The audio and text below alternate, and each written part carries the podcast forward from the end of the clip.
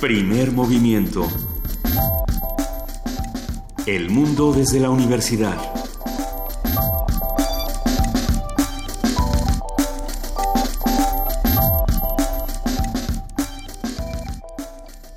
Un muro es un muro, pero también puede no ser un muro.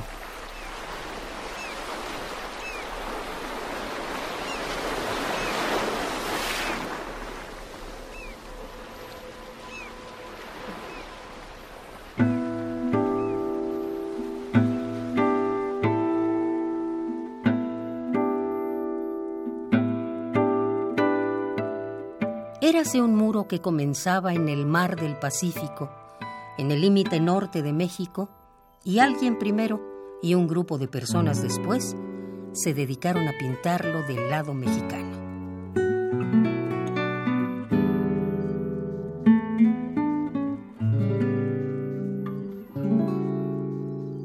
Fueron metiendo la imagen del mar y de la arena tierra adentro. Fueron metiéndola hasta que las gaviotas siguieron ese mar, esa arena y ese cielo, para ayudar ellas también a darle vida.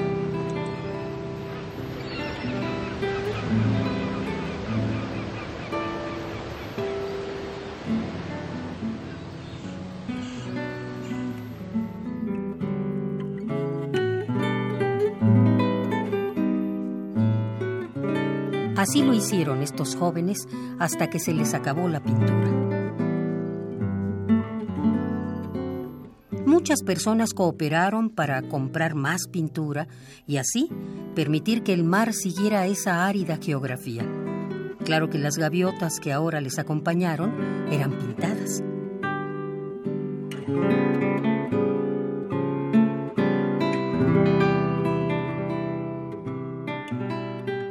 Las personas que ahora pintaban parecían las mismas, pero había unas que estaban desde el principio y había otras distintas.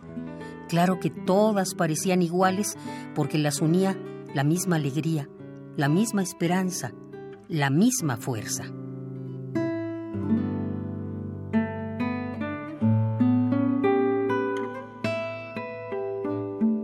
Muchos metros de esas bardas después se llenaron de nubes rodeadas por un cielo azul. Esas nubes lloverían en las zonas secas y de esa tierra brotarían viditas verdes y quizá aparecería una fauna pequeña.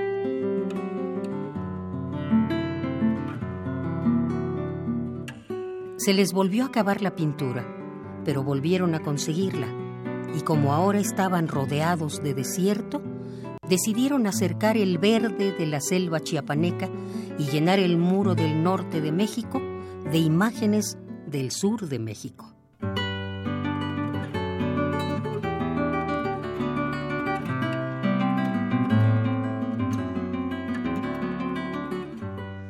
Gracias a estos maravillosos seres de luz y los humanos amorosos que los ayudaron, comenzaron a aparecer en esas paredes entre los vivos verdes, ocelotes, urracas, pumas. Entre las grandes hojas se empezaron a ver tucanes y colibríes de todos los tamaños.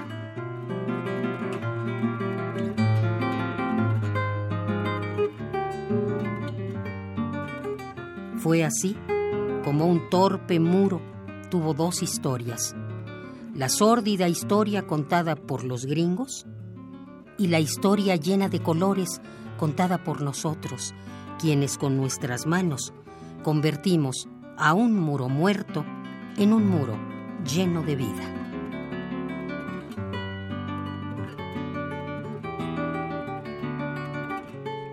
Son las 7 de la mañana con 8 minutos y acabamos de escuchar la hermosa voz de nuestra queridísima amiga Margarita Castillo, una de estas voces emblemáticas de Radio UNAM, con este texto, esta producción llamada Muro, que, que nos hace arrancar, queridísima jefa de información Juana Inés de ESA, pensando en las historias que queremos contar este día 20 de enero.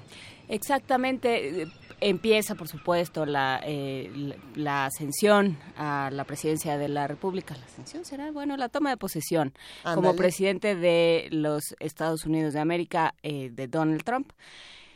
Pues es un momento para reflexionar, es un momento donde ya todos nos enojamos, nos desenojamos, nos dio la muina eh, la bilis, eh, nos pusimos del lado de las roquettes, estas bailarinas que de pronto hay unas entre ellas que dicen, pero ¿por qué vamos a, bailar en la fiesta de ese señor que representa tan cosas cosas tan difíciles para las mujeres, etcétera? No, bueno, es el día es el día de, de pensar, yo creo, y es el día de pensar que que de alguna manera todos contribuimos a que llegara este momento y que podemos hacer algo para que no sea tan grave. Y si usted se quedó dormido después de comer el día de ayer, este, se echó la siestecita después de comer muy sabroso y despertó en Nueva York, como, como el Chapo, por ejemplo, eh, pues cuéntenos qué, qué, opina de estas otras noticias que están ocurriendo y de cómo se relacionan precisamente con el día 20 de enero. Habrá quienes digan, eh, como, se, como se discutía muchísimo el día de ayer en redes sociales, que esto era una suerte de tributo a Donald Trump y había quienes decían, pues todo lo contrario, esta es una manera de, de decir, pues si vamos a entregar al, al, Chapo a Estados Unidos y se va a extraditar, tendrá que ser todavía con la administración de Obama. Habrá que, habrá que discutirlo, son temas interesantes interesantes. Es un día muy especial para la historia del mundo que yo creo que vamos a recordar todos eh, dependiendo de qué pase a partir del 20 y a partir del 21.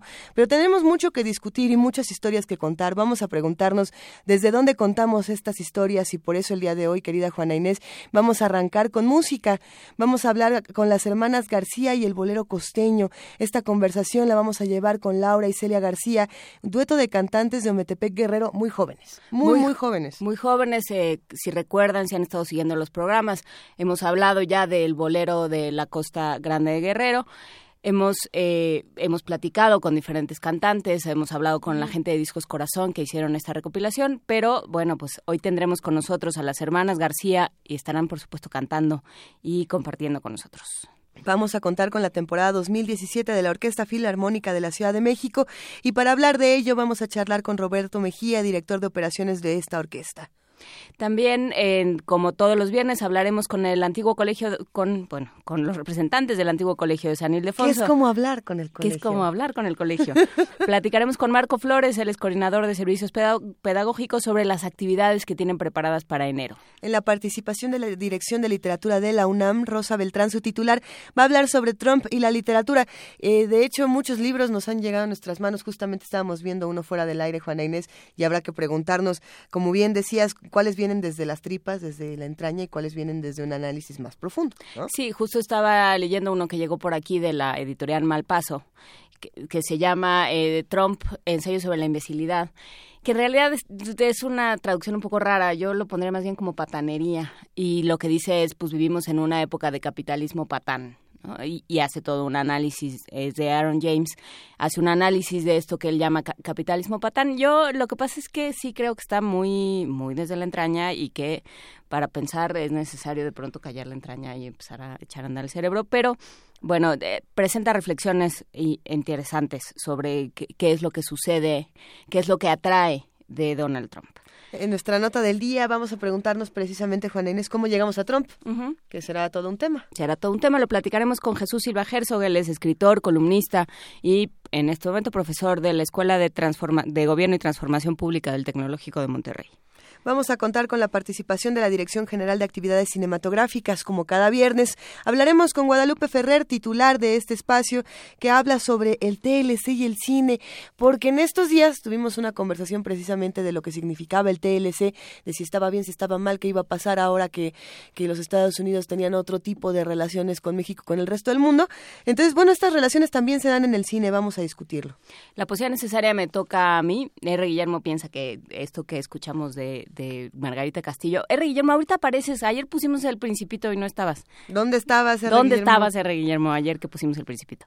Pero, eh, la poesía necesaria, sí, por supuesto, entra dentro de este texto de Margarita Castillo, pero también estará presente a las nueve de la mañana, como todos los días me toca a mí. Así es que, si se les ocurre ¿Ah, algo que quieran escuchar.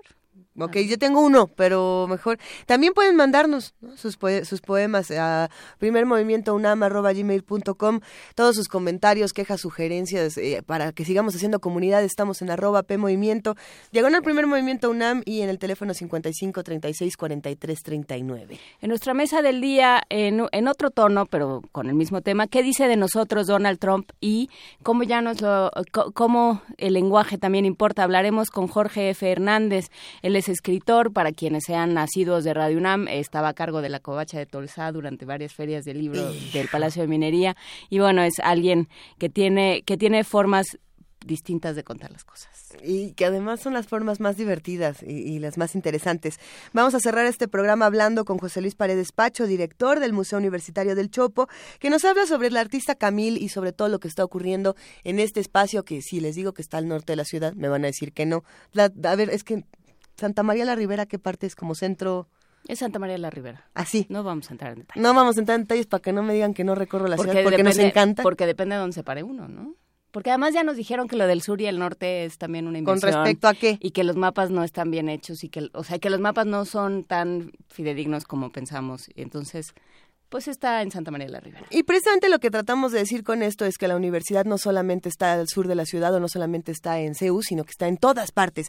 Eh, y por eso hay muchísimas notas y muchísimas cosas que compartir, como esto que tengo por acá. A ver, México es uno de los países más importantes en herbolaria, ustedes lo sabían. Ocupa el segundo lugar a nivel mundial con 4.500 plantas medicinales documentadas. Nuestra compañera Virginia Sánchez tiene más detalles, arrancamos con esto. Existen saberes milenarios para atender problemas de la salud que, por fortuna, han prevalecido. Uno de ellos es la herbolaria. Sobre el registro taxonómico, México ocupa el segundo lugar a nivel mundial, con 4.500 plantas medicinales documentadas. Se estima que el 90% de la población ha optado por ellas por lo menos una vez en su vida, según lo indica la Secretaría de Salud.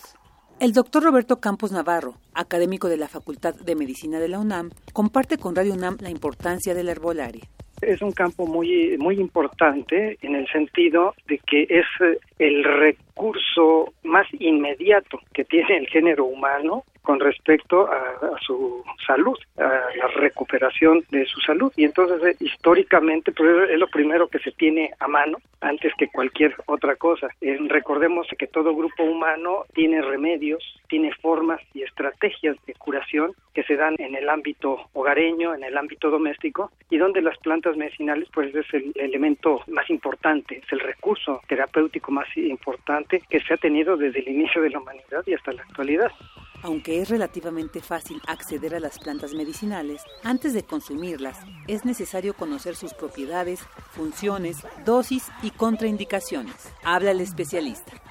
Tenemos, por poner un ejemplo, una planta medicinal mexicana como es el de pasote, que se utiliza desde hace más de 500 años, desde antes de la llegada de los españoles, y se sabe perfectamente cuáles son sus dosis curativas, la dosis, por supuesto, alimentaria, condimental, luego pasamos a la dosis curativa, la dosis terapéutica, por ejemplo, se sabe exactamente en el nivel popular cuál es la dosis que se debe de dar para que no haya efectos secundarios y evitar precisamente intoxicaciones, que eso sería ya la dosis tóxica.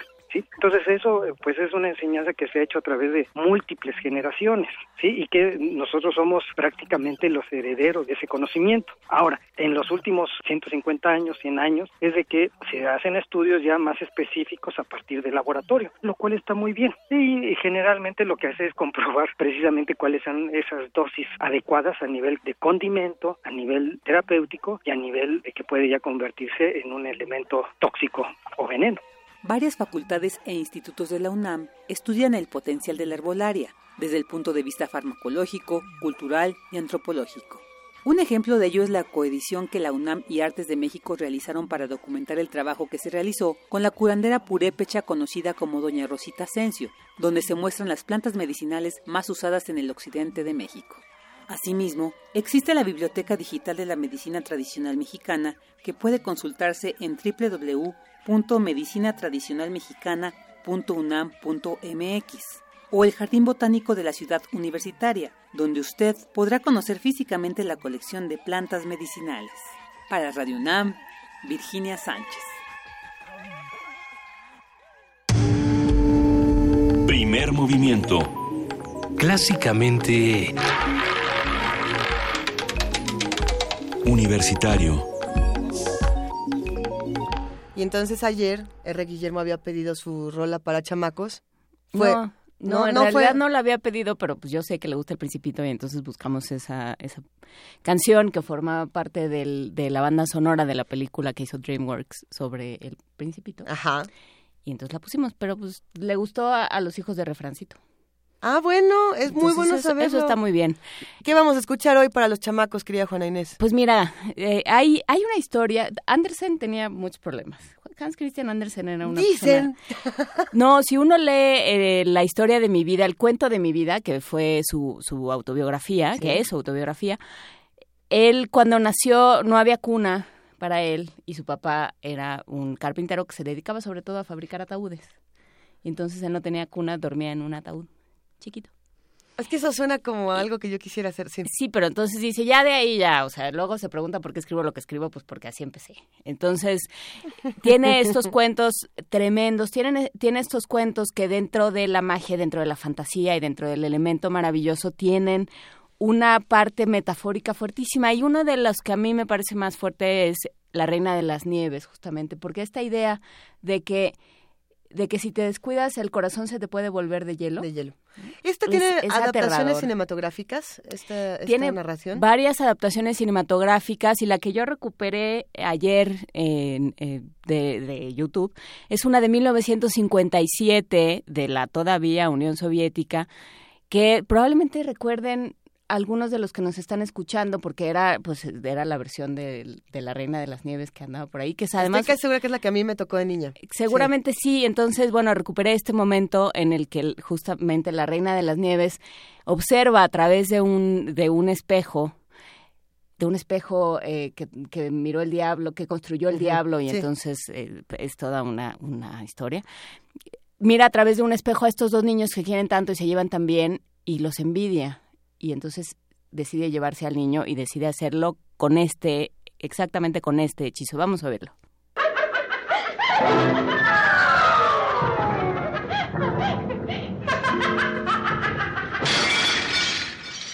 Я заклинаю вас, осколки ледяные, Я заклинаю вас моей волшебной властью. Летите прочь, И в диком шуме ветра носитесь над землею И впивайтесь в глаза, в сердца людишек этих глупых. И тот, кому осколок в глаз вонзится, Пусть видит всюду лишь одно дурное, А тот, кому стекло вопьется в сердце, Пусть станет злым, и только зло на свете царит всегда. Пусть будет так, Летите! Ой, какая метель! Давай посмотрим, давай.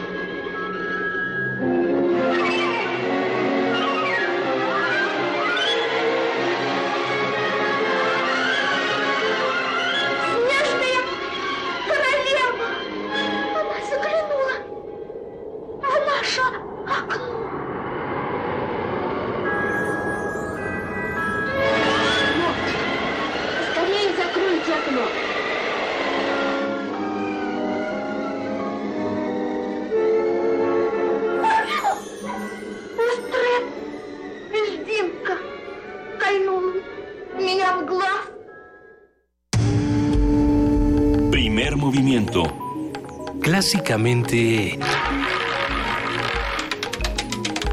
Diverso.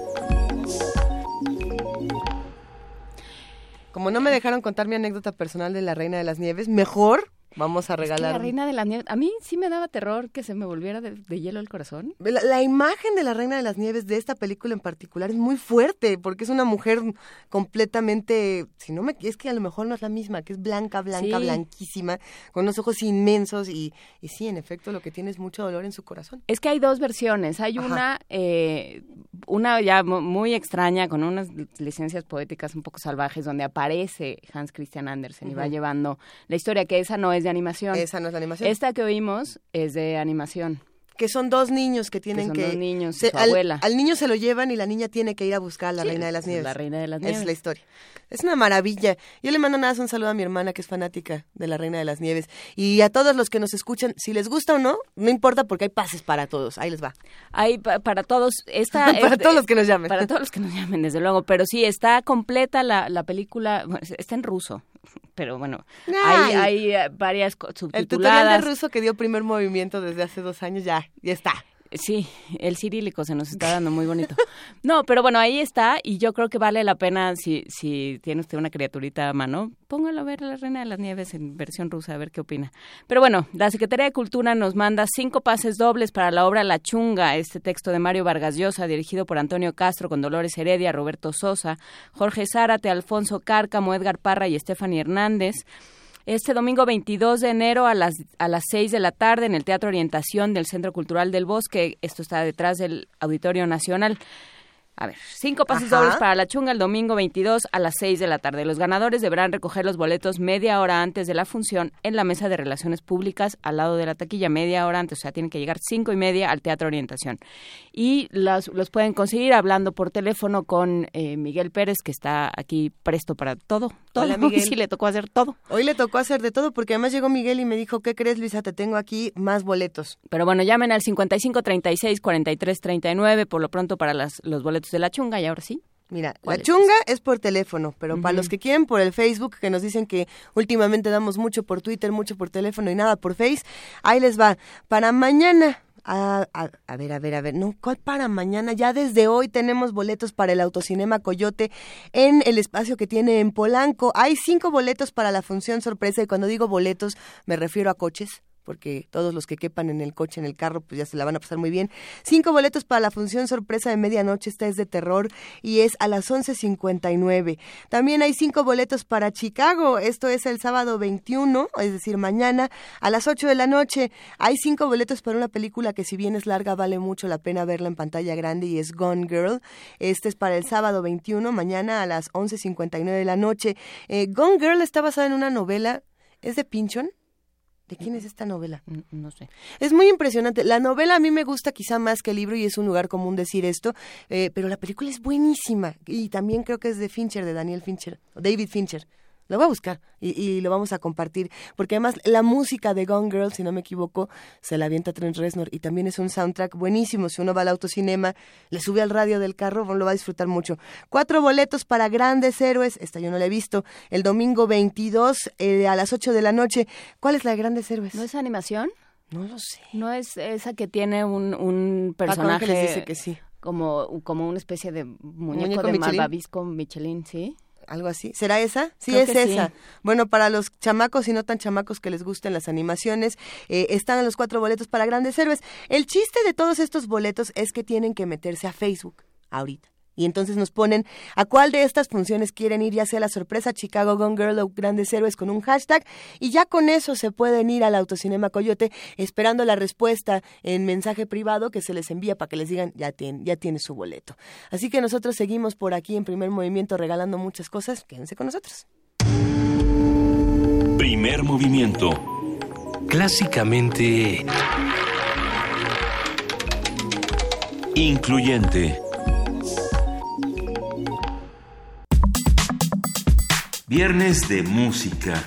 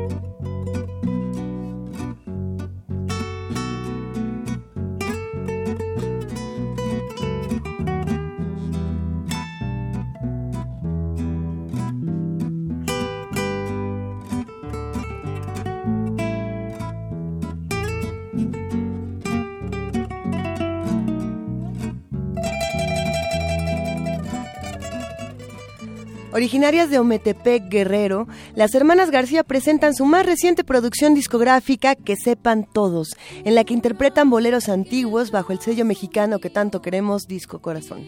Laura y Celia García son jóvenes cantantes conocidas en la costa chica de Guerrero y Oaxaca, en donde han competido en concursos de chilenas, la música tradicional de esa región. En Que sepan todos se reúne el trabajo de cuatro distintos compositores que estrenan obra al lado de los clásicos de Álvaro Carrillo e Indalecio Ramírez, los dos pilares del bolero costeño. Y bueno, vamos a platicar con ellas, vamos a platicar también con Mariano García, su director y el, el, creador de este proyecto. Y bueno, pues vamos a averiguar primero cuántos años tienen, porque francamente se ven muy chicas. Laura, ¿cuántos años tienes? Yo tengo 16 años. ¿Y Celia? Yo tengo 15. 16 y 15 años y ya cantando estas cosas. ¿Qué es lo que estamos eh, discutiendo todos en la en la cabina desde que llegó el disco? muchos días contrariados pensando qué, qué pasa. ¿Cómo llegaron a los boleros? ¿Cuál es así su primer momento con los boleros? Laura. Laura. Pues mi papá me enseñó a escuchar a Álvaro Carrillo y me enseñaba sus canciones y pues no sé, me inspiré porque tiene bonitas letras y desde entonces me empezaron a gustar. Y no nada más de él, también de Indalecio Ramírez y lo, los nuevos compositores. ¿Y cuál era el que te gustaba? O sea, algún bolero que recuerdes que te gustaba mucho de chica. ¿Un bolero de chiquita? Mm. Digo, de más chiquita. Porque... Es que, es que, de hecho yo empecé a los nueve años uh -huh. y ya, no tiene ni mucho que empecé con los boleros, pero ya cantaba. Pero yo tenía otros gustos y ya fue apenas cuando me, ya me empezaron a gustar los boleros. Pero, pero sí les llegan los boleros, Laura eh, y, y, Celia, les, les, llega como a la a la tripa, les duele, les gusta, eh, o, qué, qué, pasa por, por sus mentes y por su corazón cuando escuchan estos boleros y sobre todo cuando los interpretan. Cuéntanos, Celia. Bueno, pues bueno, pienso que primero te debe gustar algo para que lo puedas sentir y, e claro. interpretar. Así que bueno, como a nosotras nos gusta mucho este tipo de música, nos gusta la letra, el, el ritmo, el, uh -huh. Y todo eso, pues pienso que por eso lo podemos interpretar y cantar. Mariano García, eh, creador y, y padre, de, de, padre de las criaturas, literalmente, eh, arreglista y director musical de este, de este proyecto. ¿Cómo llegan, cómo llegan los boleros a, a la vida de la comunidad de Nometepec Guerrero? Pues mucha influencia, mucho tuvo que ver Álvaro Carrillo, uh -huh. este Indalecio Ramírez, y el bolero desde que llega no se ha ido. El bolero está latente en nuestra región, este, en todas las fiestas. Uh -huh. Si usted va a unos 15 años, una cualquier fiesta, tiene que haber boleros. Entonces, es una situación que se hereda a partir de Álvaro Carrillo, este, que, un gran personaje de hace 50 años, ¿no? Y parece a veces increíble de que niñas eh, de escasa este, edad puedan interpretar esos boleros. Entonces, también es consecuencia de que se van heredando de los de padres a hijos, como se heredó de Álvaro Carrillo, uh -huh. este, a, a personas de, de, de, esa época. Y hasta ahorita pues pienso que una persona muere cuando ya nadie habla de ella. Entonces con esto preciso que Álvaro Carrillo vive. Pues para que esta música viva por siempre y para que la podamos inmortalizar aquí en la cabina eh, nos pueden cantar algo ah claro. Sí arrancamos con algo y seguimos platicando. Qué les gustaría compartir con nosotros un minuto de amor de Álvaro Carrillo. Eso. Muy bien Celia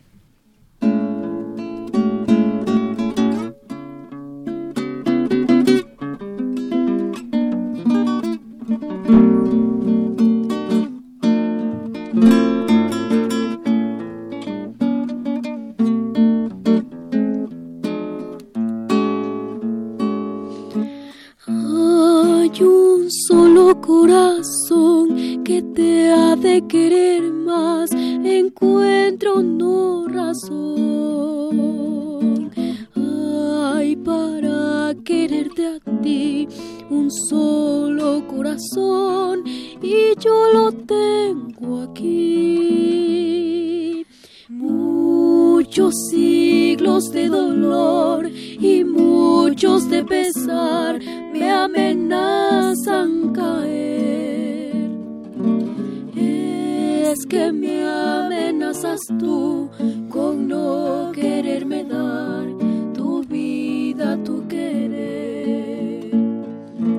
Hay un solo corazón que llegaría al sacrificio por ti. Si tú le dieras un minuto de amor, lo dejarías tan feliz.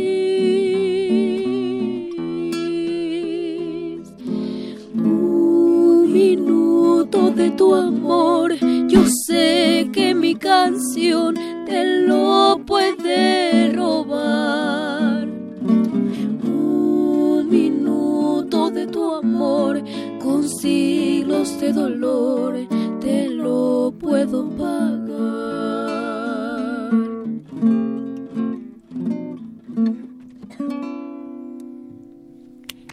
¡Bravo! Es temprano para cantar, ¿verdad? ¡Qué cosa! Buenos días. A, a, ver, pero lo que pasa, no, no sé si, si esta reacción la reciben muy seguido, pero yo creo que nos, además de la sorpresa de, de escuchar voces tan hermosas, arreglos tan, tan, tan ricos, eh, hasta, nerviosa nos, pusimos aquí en la cabina. Eh, ¿Cuál es la respuesta que reciben de, las personas que los escuchan, eh, que, se acercan a ustedes y les dicen, ah, son muy jóvenes, eh, tienen mucho que decir, tienen voces así? ¿Qué, qué, qué han escuchado? ¿Qué les dicen cuando, cuando los escuchan cantar? pues, bueno, nos dicen cosas así, pero lo que más nos dicen es ¿por qué están tan, por qué están tan chicas y están cantando este tipo de, de canciones? es lo que más escuchamos. Nosotros queremos contagiar el bolero. Eso. Y lo hacen muy bien. Eh, a ver, ¿y cómo funciona? ¿Cómo eh, ensayan todos los días? ¿Cómo logran estas armonías? ¿Tienen al, ¿Han tomado clases? ¿Cómo, cómo ha sido su, su desarrollo como cantantes? Pues en casa, uh -huh. con mi papá, a veces nosotras, a veces de juego. Eh, de hecho, por eso empezó de juego. Empezamos a jugar nosotras con nuestras voces y pues ahí fue con todo. Mariano, ¿cómo fue esto? ¿Cómo fue darse cuenta de que las niñas cantaban? Bueno, de que las mujeres, porque ya... Sí, este... bueno, primero los, los hombres, ahora todos cantamos porque todos somos iguales. este, bueno, eh, en base a la pregunta ¿no? que, que nos hace, eh, si alguien les enseñó, que si estudiaron, eh, no hay nada de eso, es una naturalidad, uh -huh. es algo natural que se da, no sé qué es lo que pasa, pero siempre hay algo para cualquier ser humano que se te facilita más, ¿verdad? Y dice, oye, esto es fácil y aquello es muy difícil, ¿no? Entonces, para ellas, ellas todo el tiempo, su mamá le dice las sirenas porque están en el baño, están cantando. Están este, en la cocina, están cantando. O sea, todo el tiempo se la pasan cantando y haciendo armonía. Entonces, cuando hay que montar una canción, o sea, es, es, es más fácil. Es más fácil hacerlo este, cuando ya tienen el, el, conocimiento, ya, pero lo han adquirido de manera natural, al igual este que yo, pues no, no, no tenemos este estudios sobre eso, todo lo hemos ido aprendiendo este, porque nos hemos acercado quizás a personas que saben y nos han transmitido poco a poco y eso yo trato de transmitirlo a mis hijas y ellas pienso que a su vez transmitirán a sus generaciones. Laura, ¿cuál es el mejor lugar para cantar? El baño, la calle, la casa, el escenario, ¿cuál te gusta más? En todas partes. ¿A ti, Celia? Cualquier lugar es bueno. ¿Qué se siente pasar, sí, del de, baño, de la cocina, de estar ustedes jugando con sus voces, como decía Celia, a estar en un escenario? Mañana, por ejemplo, están en Casa del Lago. Eh, ¿qué, ¿qué, se siente? ¿Qué fue, ¿Cómo fue ese llegar al escenario, llegar a cierto, a que, que la gente viera sus discos, a verse en ese, en ese lugar? Pues es muy emocionante y más ver que la gente va porque quiere escucharnos. Uh -huh. Creo que eso es lo mejor de todo. La, la relación que, que, han tenido a partir de este momento con Discos Corazón, cómo, cómo se ha dado, cómo, cómo es de pronto meterse a, la industria musical cuando uno eh, parte de que hace las cosas precisamente con alma y las hace con... Como un juego. Como, como un juego, pero también como algo que es parte de uno, con lo que yo, yo nací con esto, esto es parte de, de, mí y ahora este es mi trabajo, ¿no? Eso no, no es fácil saltar de, del placer al trabajo, eh, pero lo que es cierto es que Discos Corazón es un espacio... Eh, único entre las disqueras que le da voz a los que luego no no escucharía de ninguna otra manera. ¿Cómo, cómo fue la relación con Discos Corazón, Mariana? Este, pues eh, ellos, este, hay, hay un video en YouTube, este, en el cual subimos, eh, eh, bueno, subió un amigo, en el cual cantábamos Laura y yo. Este, es una chilena que se llama El Costeño. Entonces ahí habla de las cosas que, que, come el, el, costeño, que el, este, que, que la chica Yuma, que este, el, que los, los pescados, que todo lo que haya, ¿no? Es, entonces, ahí, este, don Eduardo, como ellos se encargan de, investigar, ¿no? Son, este, bien, bien, este, metidos en esto, Eduardo y Mari de Dios Corazón, este, vieron ese video y les pareció interesante, más aún el video de Luz de Luna, en el cual ella se ve ahí cuando ustedes tengan este eh, bueno puedan verlo ahí van a ver a Laura está con como nunca habíamos estado en unas cámaras, así que espantada, ¿no? Con este, pero don Eduardo creo que vio la esencia y vio la voz y, y, nos llamó, nos llamó. Y a partir de ahí este fueron a Ometepec a, a, a hacer la investigación nos vimos y a partir de ahí este hubo una relación muy bonita que hasta hoy este eh, conservamos. Eh, es una relación de respeto mutuo que eso no tiene que faltar claro es una maravilla. ¿Podemos escuchar una más? ¿Se puede? ¿Se puede? Claro. ¿Con cuál nos vamos? A ver. ¿Amor? Sí. Amor mío. Álvaro Carrillo también.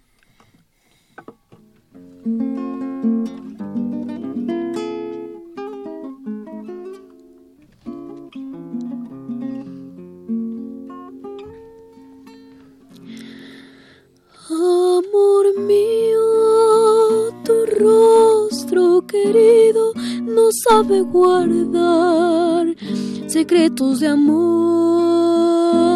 Ella me dijo que estoy en la gloria de tu intimidad.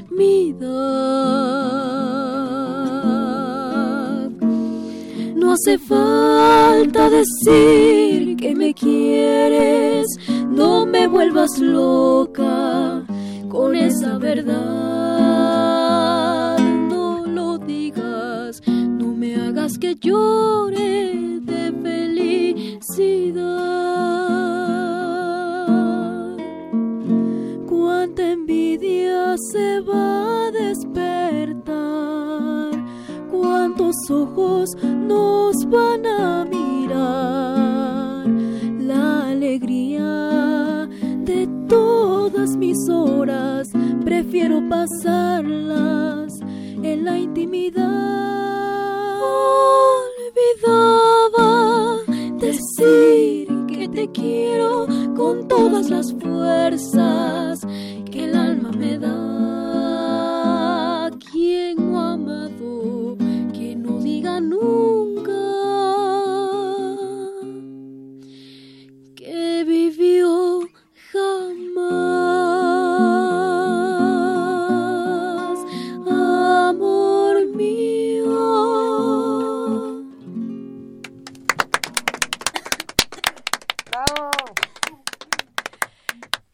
Vamos a torturar más. No te preocupes, Laura. Muchísimas gracias por estar esta mañana con nosotros. Oye, pero con todo y todos cantan así. ¡Qué, qué maravilla! ¡Qué cosa! ¡Qué maravilla! ¡Qué voces! Y cuídenlas. Porque eso es lo que a uno le, brinca en estos momentos. Ahorita están muy chiquitas niñas, pero, pero la voz les tiene que durar.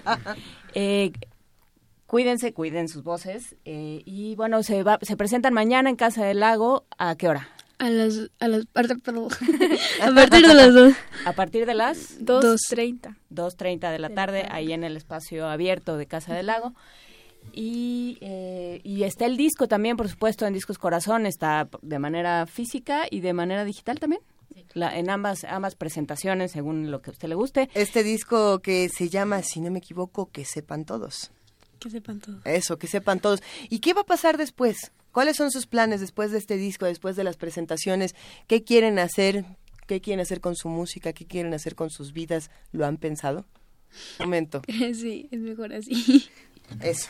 Bueno, pues ya nos vendrán a contar qué más están haciendo. Muchísimas gracias a las hermanas García, a Laura, a Celia, que, a Mariano, por supuesto. a Mariano, por supuesto, que vienen, que cantan y que pues leen y escuchan los boleros de otra manera. Muchísimas gracias. Vamos a despedirnos con De aquí a Ometepec en, en el disco Las Hermanas García, que lo sepan todos.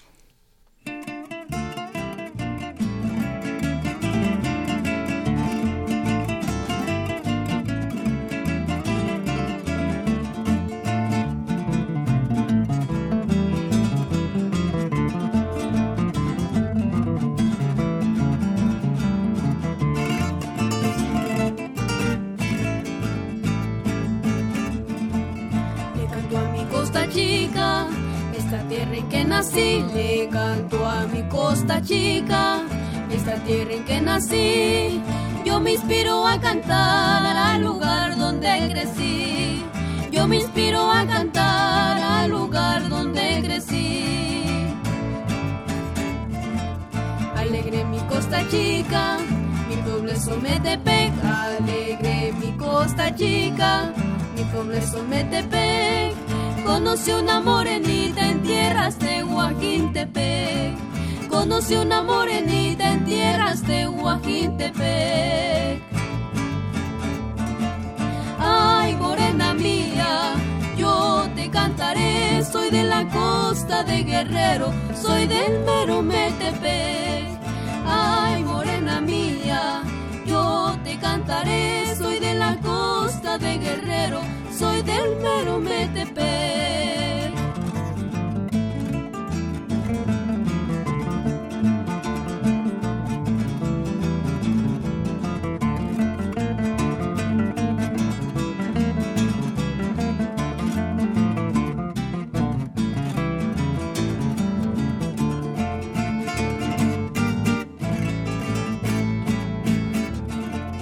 Me invitó a bailar un zapateado. Me invitó a bailar chilena, bailamos un zapateado.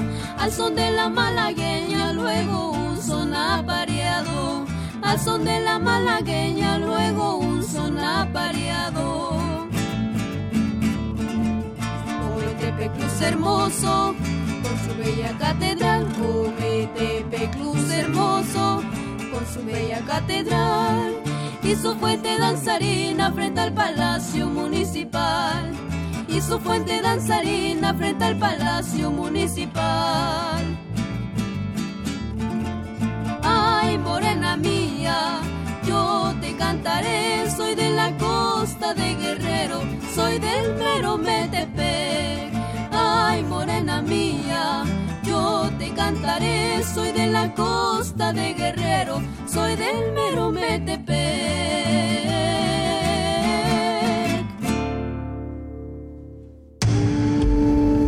Primer movimiento. Clásicamente Diverso. Son las 7 de la mañana con 47 minutos y si les gustó la música de Laura y Celia García, vayan a buscar este disco de Discos Corazón, que sepan todos, interpretado precisamente por Laura, Celia García y Mariano García, director artístico. Esperemos que hayan disfrutado esta conversación. Pero a ver, de la música de Ometepec, nos vamos ahora sí al centro de la ciudad, donde el antiguo colegio de San Ildefonso guarda una serie de exposiciones, una serie de conocimientos eh, que siempre nos cambian la manera de interpretar las cosas. Marco Flores, coordinador de servicios pedagógicos, ¿estás ahí? Hola, muy buenos días. No ¿Cómo te rías estás? de nosotros, Marco Flores. Ahora, de, ahora qué pasó, Marco, cuéntanoslo todo. Me dio un poco de risa. ¿Estás ahí? Sí, sí, estoy.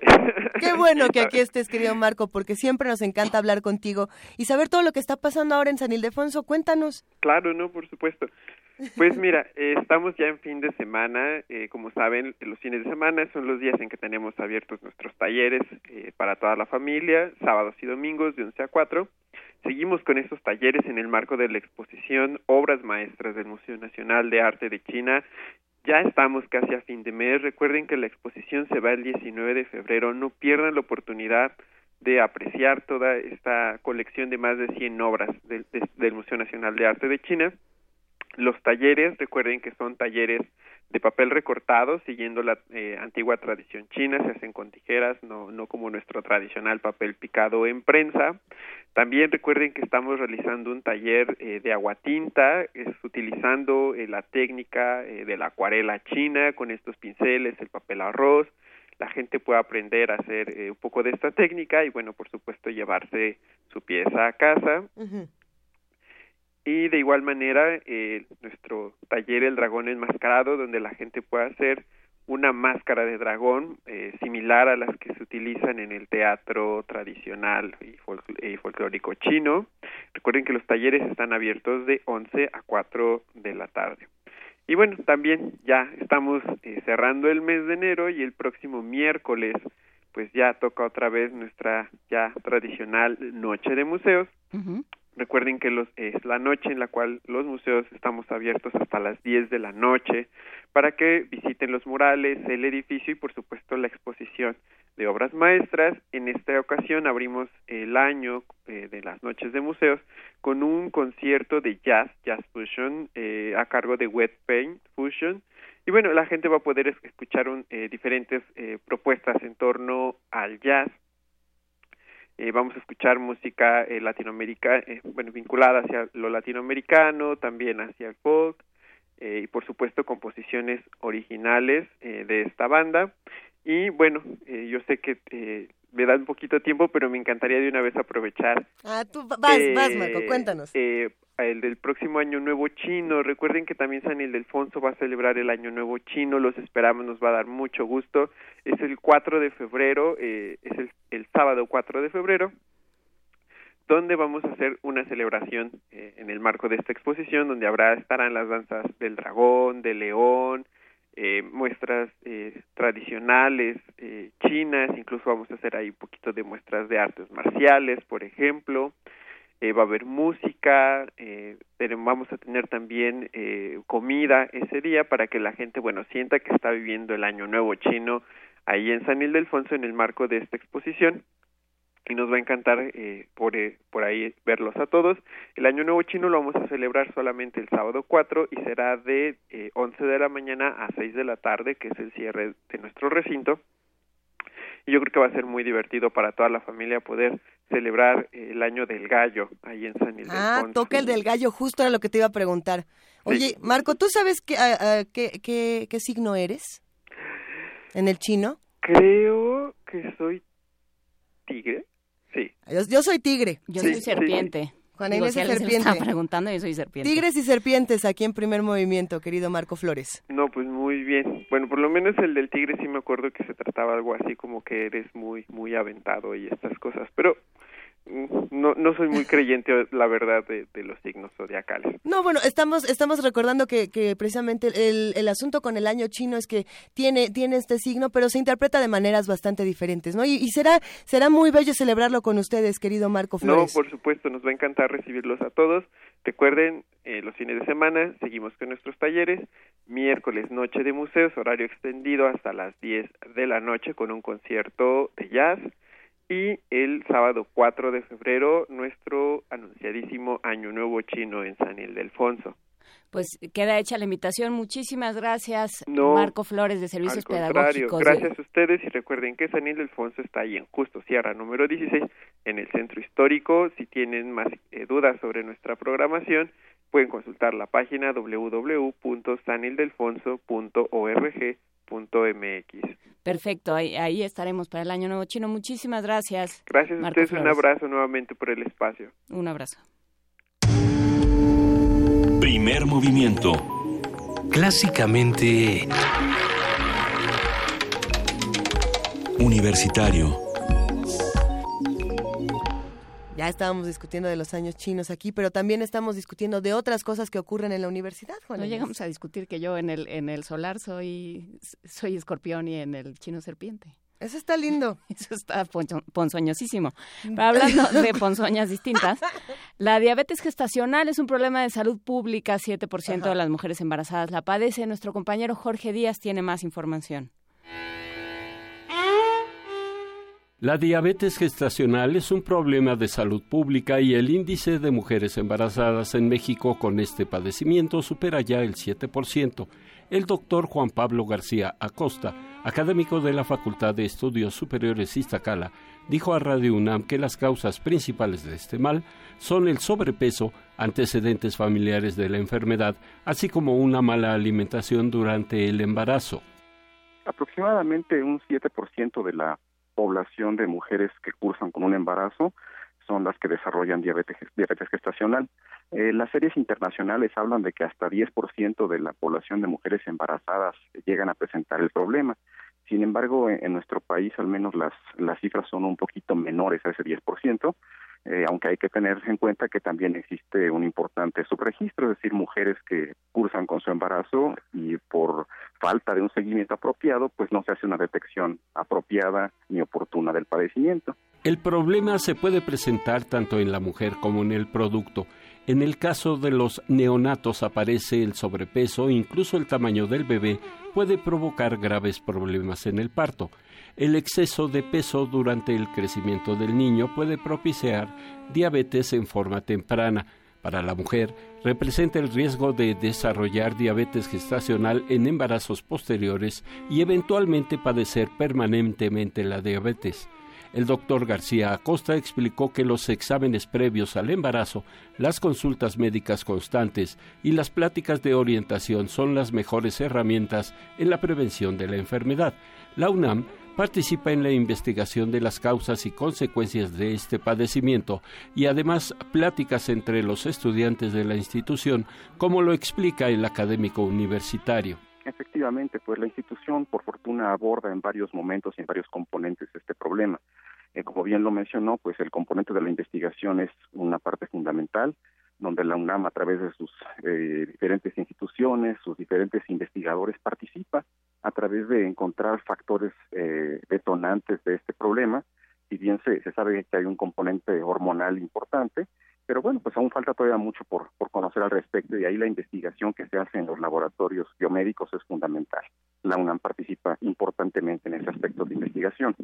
Y en la parte eh, formativa, educativa con, con los alumnos que cursan las disciplinas relacionadas con la salud, pues también esto es un, aspecto que la institución aborda importantemente, ya que en, los planes de estudio, en cursos que frecuentemente se dan en la institución, pues entonces también se aborda esta problemática, además de las campañas que se manejan eh, cotidianamente en diferentes planteles respecto al aspecto preventivo con respecto a metabolismo, diabetes en particular y diabetes gestacional en específico.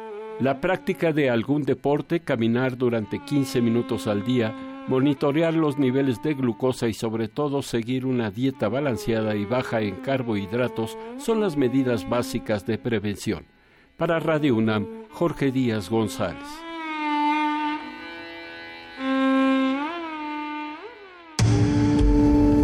Primer movimiento. Clásicamente... Incluyente. Y nos vamos a música, para otro tipo de música. Nos vamos a escuchar Libre de Cloro de Bob Fish.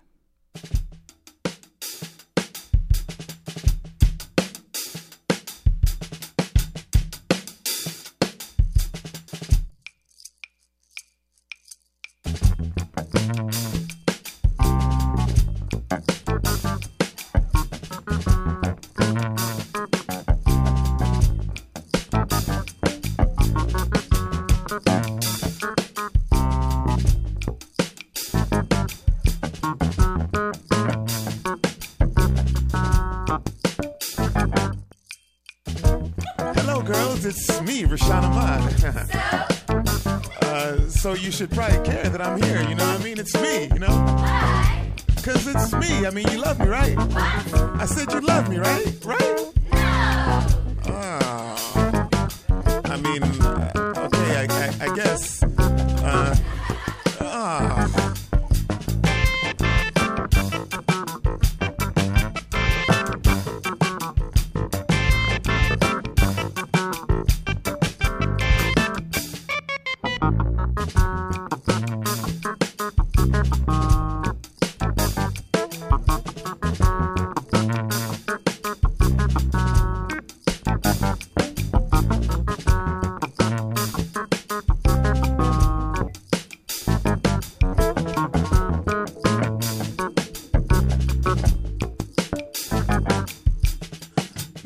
Don't know how to even think about this girl. Sometimes she loves me, sometimes she don't love me.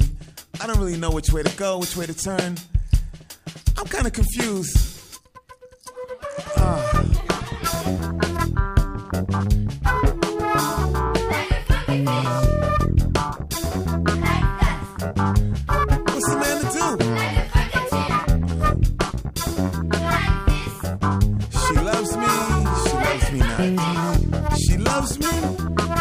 Let's be nice.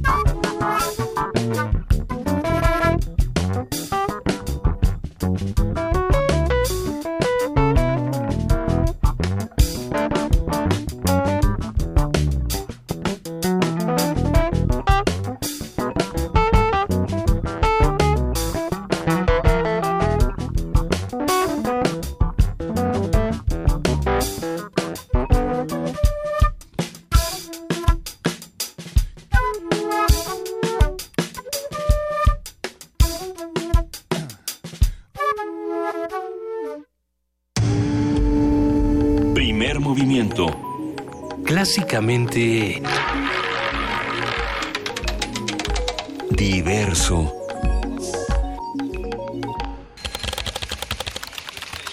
Corte informativo. La UNAM.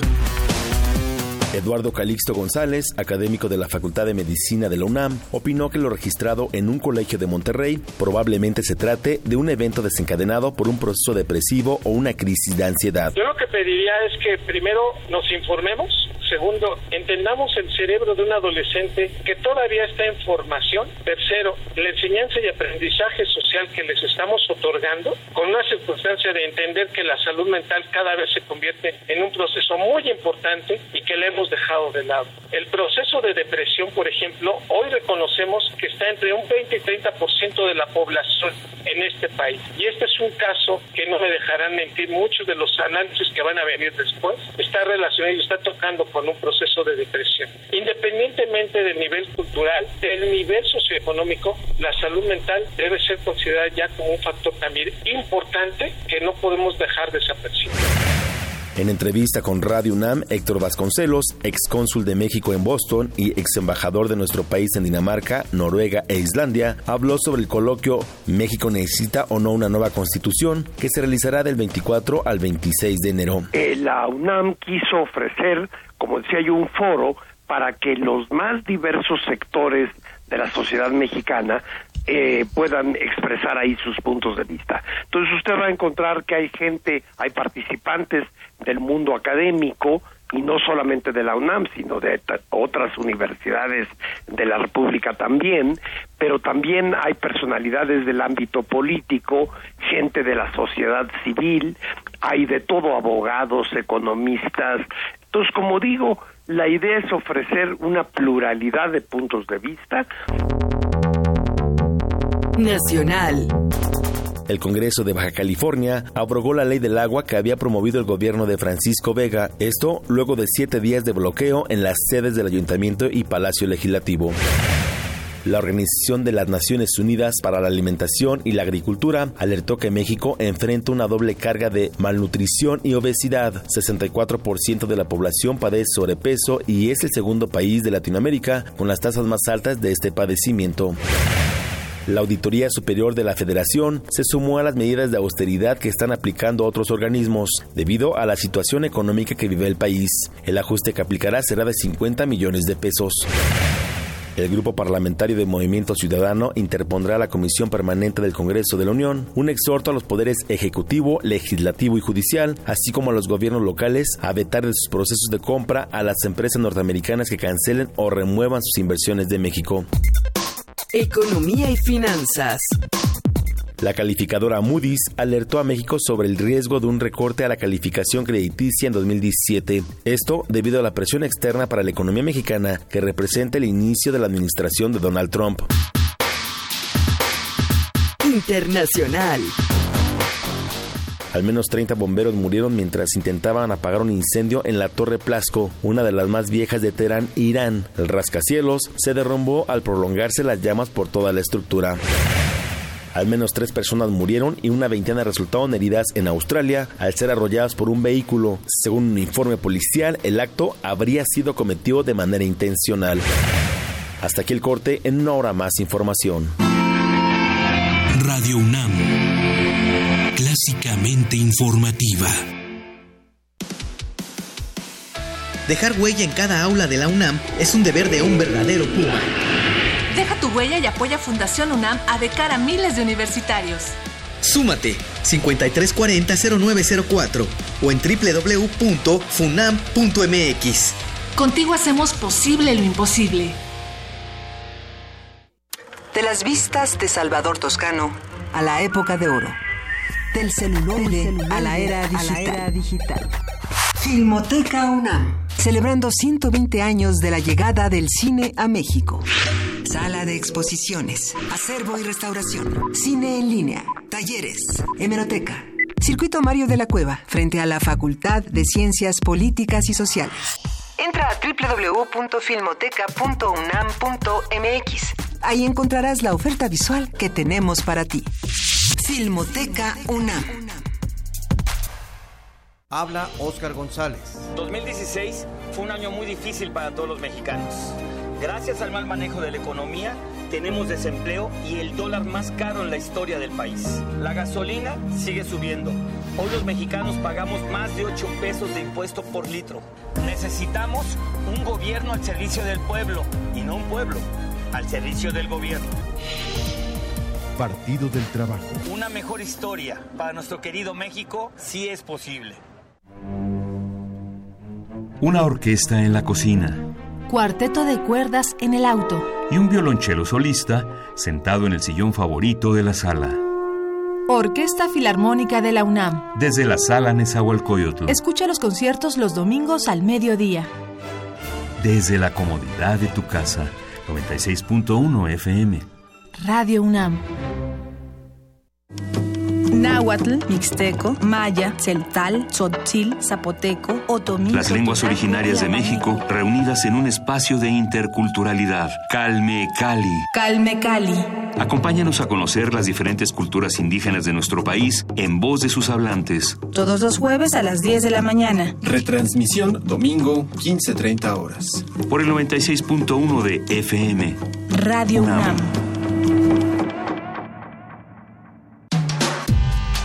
Primer movimiento. Podcast y transmisión en directo en www.radiounam.unam.mx.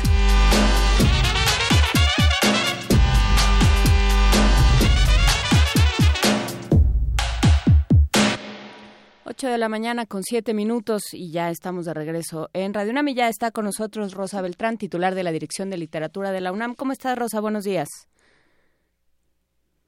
¿No está Rosa? Buenos días. No está Rosa Beltrán. ¿Nos escuchas, queridísima Rosa Beltrán? Aquí estoy, ¿cómo de que no? Ah, Hola, Rosa. Eh, es, es un muro imaginario el que están poniendo. Aquí estoy. No, nada, nada de eso. Cuéntanos, cuéntanos, Rosa, la literatura y Donald Trump. Bueno, pues creo que hoy, a partir de las 12 del día, no lo creo, estoy segura, el discurso comenzará a cambiar, no solamente del otro lado de la frontera, sino en todo el mundo. Eh, creo que el ingreso a la presidencia de Trump hará que se vuelva necesaria una reflexión no solamente sobre el lenguaje, sino sobre la posición del arte y en particular la literatura eh, para derribar fronteras. Hay una serie de actividades que hemos organizado desde la Dirección de Literatura y por suerte no solamente desde ahí, parece que muchas instancias que tienen que ver con eh, la literatura desde la creación, las ediciones, los invitados, eh, nos hemos unido para enseñarnos a pensar el mundo fuera de esa caja, fuera de ese muro, a través de las palabras, como se ha hecho en realidad desde siempre.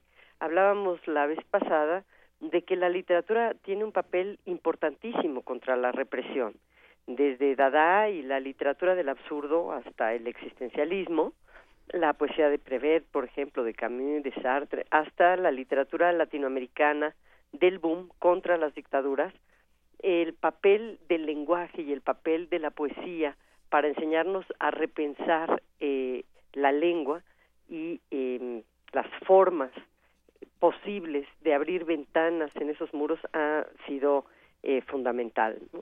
El, el fascismo detesta la experimentación, eh, se puede ver como en ciertos periodos de mayores totalitarismos, el arte más vanguardista y también el arte narrativo, pero que propone distintos caminos que no fueran el orden, eh, han sido muy atacados por todas estas eh, formas de poder que detestan eh, esta desprecian a la literatura porque la literatura es eh, pues el antídoto exacto contra ese orden establecido, ¿no? Propone una suerte de caos ordenado para pensar de una manera distinta.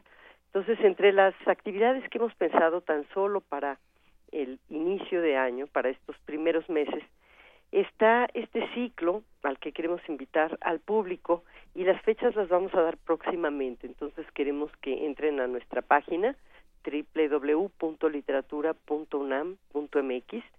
Una de ellas es este ciclo que se llama Muros, la literatura de rumba fronteras, y donde varios escritores irán eh, diariamente a distintas sedes de la UNAM, en EPS, en APS, SH, etcétera. Y entre ellos están Emiliano Monge, Verónica Gerber, Aura Shilonen, Daniel Saldaña París, Enrique Díaz Álvarez y eh, Karen Chasek y otros más.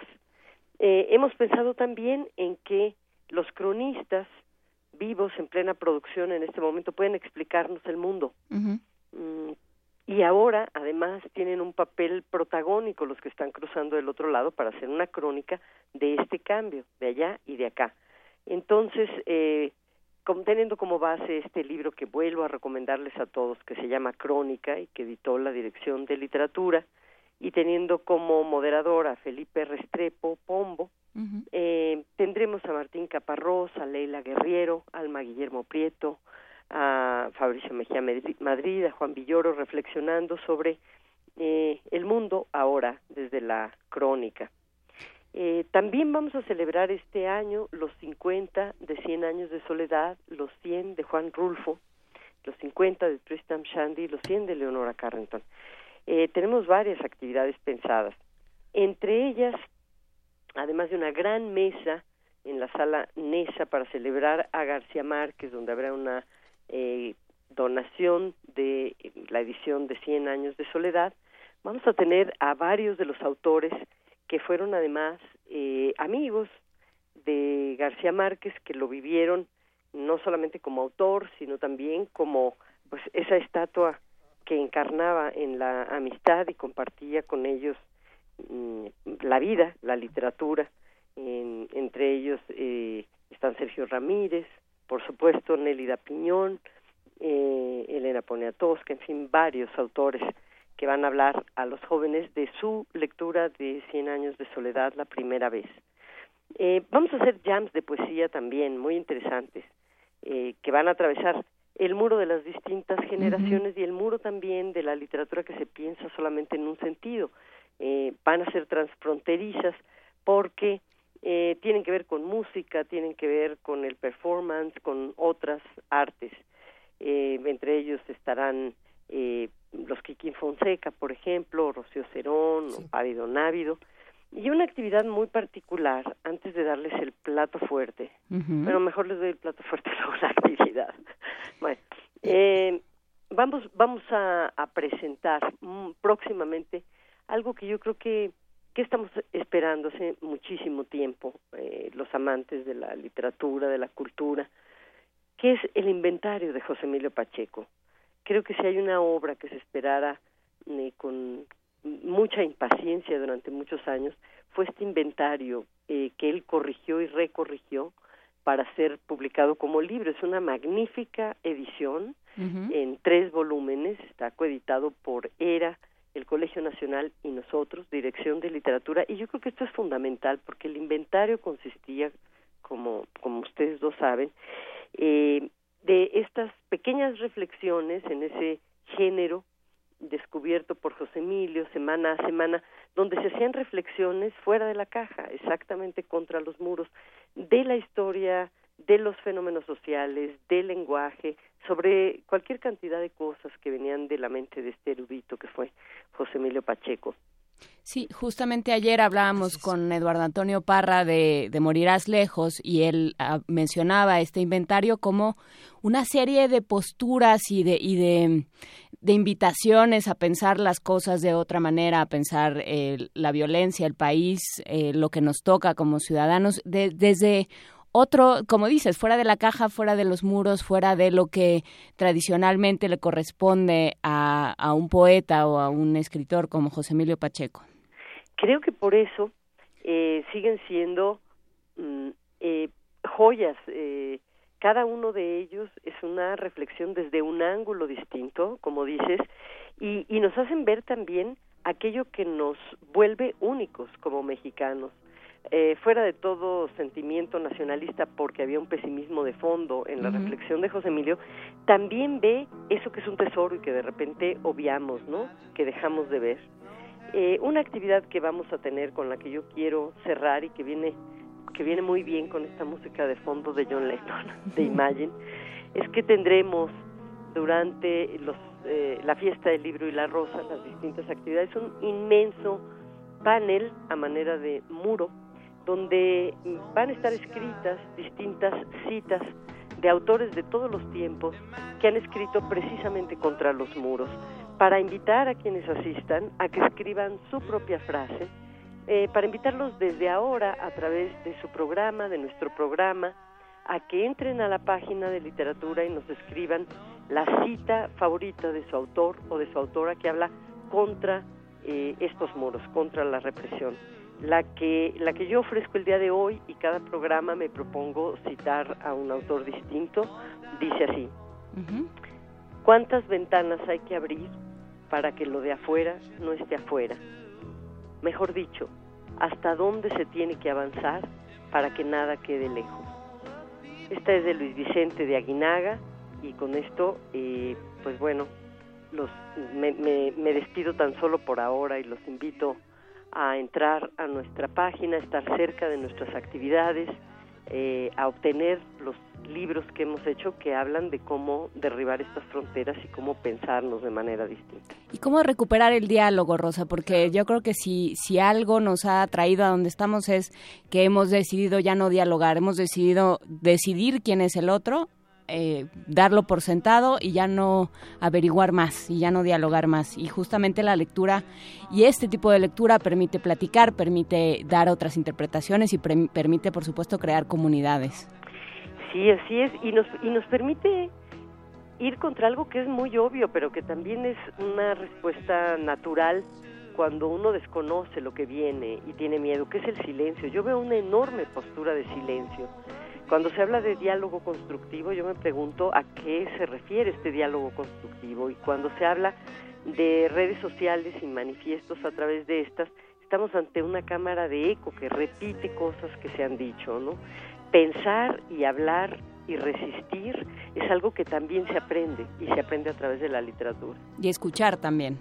Sí, claro, hay que escuchar. hay que escuchar. Muchísimas gracias, Rosa Beltrán. Muchas gracias por esta reflexión. Queda hecha la invitación para visitar eh, la página de la Dirección de Literatura para crear para crear nuestras propias frases, para buscar nuestras propias frases y para reflexionar sobre la necesidad de ver más allá de los muros. Así es. Que tengan muy buen fin de semana. Tú también, Rosa Beltrán. Un abrazo. Hasta luego. Chao.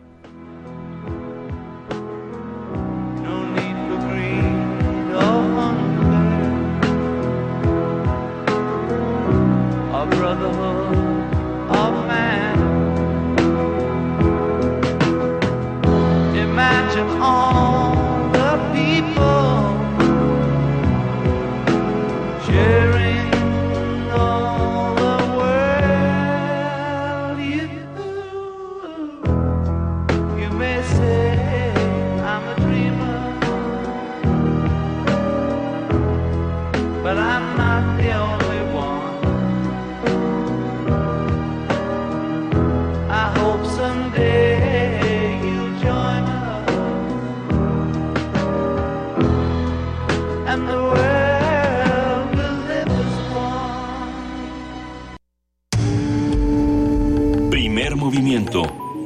Clásicamente... Diverso. Vamos a seguir hablando de, de 20 de enero, el día de Donald Trump, eh, y de cómo vamos a repensar eh, a nuestro mundo, cómo vamos a contar otro tipo de historias. Por eso vamos a compartir, y para ir entrando a nuestra nota del día, una nota que nos mandan de la universidad. Urge repensar un cambio de paradigma en la política económica de México ante la llegada de Trump a la presidencia de Estados Unidos. Hay que dar prioridad a la generación de empleos y a la redistribución del ingreso. Así lo aseguran expertos de la UNAM y nuestro compañero Antonio Quijano preparó la siguiente información. Con la llegada de Donald Trump a la presidencia de Estados Unidos, resulta urgente repensar un cambio de paradigma en la política económica de México, afirmó Armando Sánchez Vargas, académico del Instituto de Investigaciones Económicas de la UNAM. Al ofrecer la conferencia México ante la llegada de Donald Trump a la presidencia de Estados Unidos, oportunidades y desafíos, el experto señaló que este cambio debe tener una visión integral que ponga énfasis en el crecimiento, la generación de empleos y redistribución del ingreso. El sistema ha estado generando una desigualdad económica y pobreza tan grandes que están superando las ganancias que podría dar el libre comercio. Esto nos lleva entonces a pensar que en México el modelo exportador basado en la liberalización casi completa de la economía parece ser que ya este, es un modelo agotado, es un modelo que debe de ser reemplazado por uno no que cierre las fronteras, sino por un modelo que aproveche el contexto internacional de apertura económica, pero que al mismo tiempo fije, cambie los objetivos del modelo. Es decir, en lugar de poner énfasis en la estabilidad macroeconómica y la liberalización, más, la, más liberalización, lo que, se debe, lo que se debe de poner énfasis es en el crecimiento económico, empleo y redistribución del ingreso. Sánchez Vargas comentó que el actual modelo exportador tiene desequilibrios acumulados que afectan las variables de la economía mexicana. Tenemos una cantidad de variables desde la balanza comercial hasta el manejo de las cuentas gubernamentales, desigualdad y pobreza, que están estallando y están mostrando, son evidencia de que el modelo exportador eh, de liberalización ya, este, ya se agotó y hay que reemplazarlo y la nueva tendencia hay que hacerlo pronto para poder ajustarnos a las nuevas tendencias mundiales. Agregó que se deben mantener los niveles de exportación con tratados de libre comercio y fortalecer el mercado interno para aumentar los salarios e incrementar el consumo interno con una política industrial. En su oportunidad, Jesús Gallego Solvera, académico de la Facultad de Ciencias Políticas y Sociales, dijo que el triunfo de Trump ha impulsado discursos nacionalistas polarizados la dirección que puede guiar los esfuerzos de México y determinar una estrategia propia ante cualquier resultado de las decisiones políticas en Estados Unidos debe recuperar las ventajas de su ubicación geopolítica y geoeconómica. Estas ventajas se encuentran en, al conocer los intereses de este país y sacar provecho de sus necesidades. México no debe hacer suya la agenda y la actitud estadounidense. Por el contrario, debe mantener una independencia e identidad sobre las bases de su propio poder nacional. En conclusión, requerimos un nacionalismo pragmático en el que los Estados Unidos forman una parte de nuestra estrategia internacional, pero esta no puede construirse totalmente sobre ellos. El Instituto de Investigaciones Económicas proyecta el tipo de cambio para 2017 en 22.68 pesos, pero en caso de que aumenten los precios internacionales del petróleo, se estima en 24 pesos con 23 centavos. Para Radio UNAM, Antonio Quijano.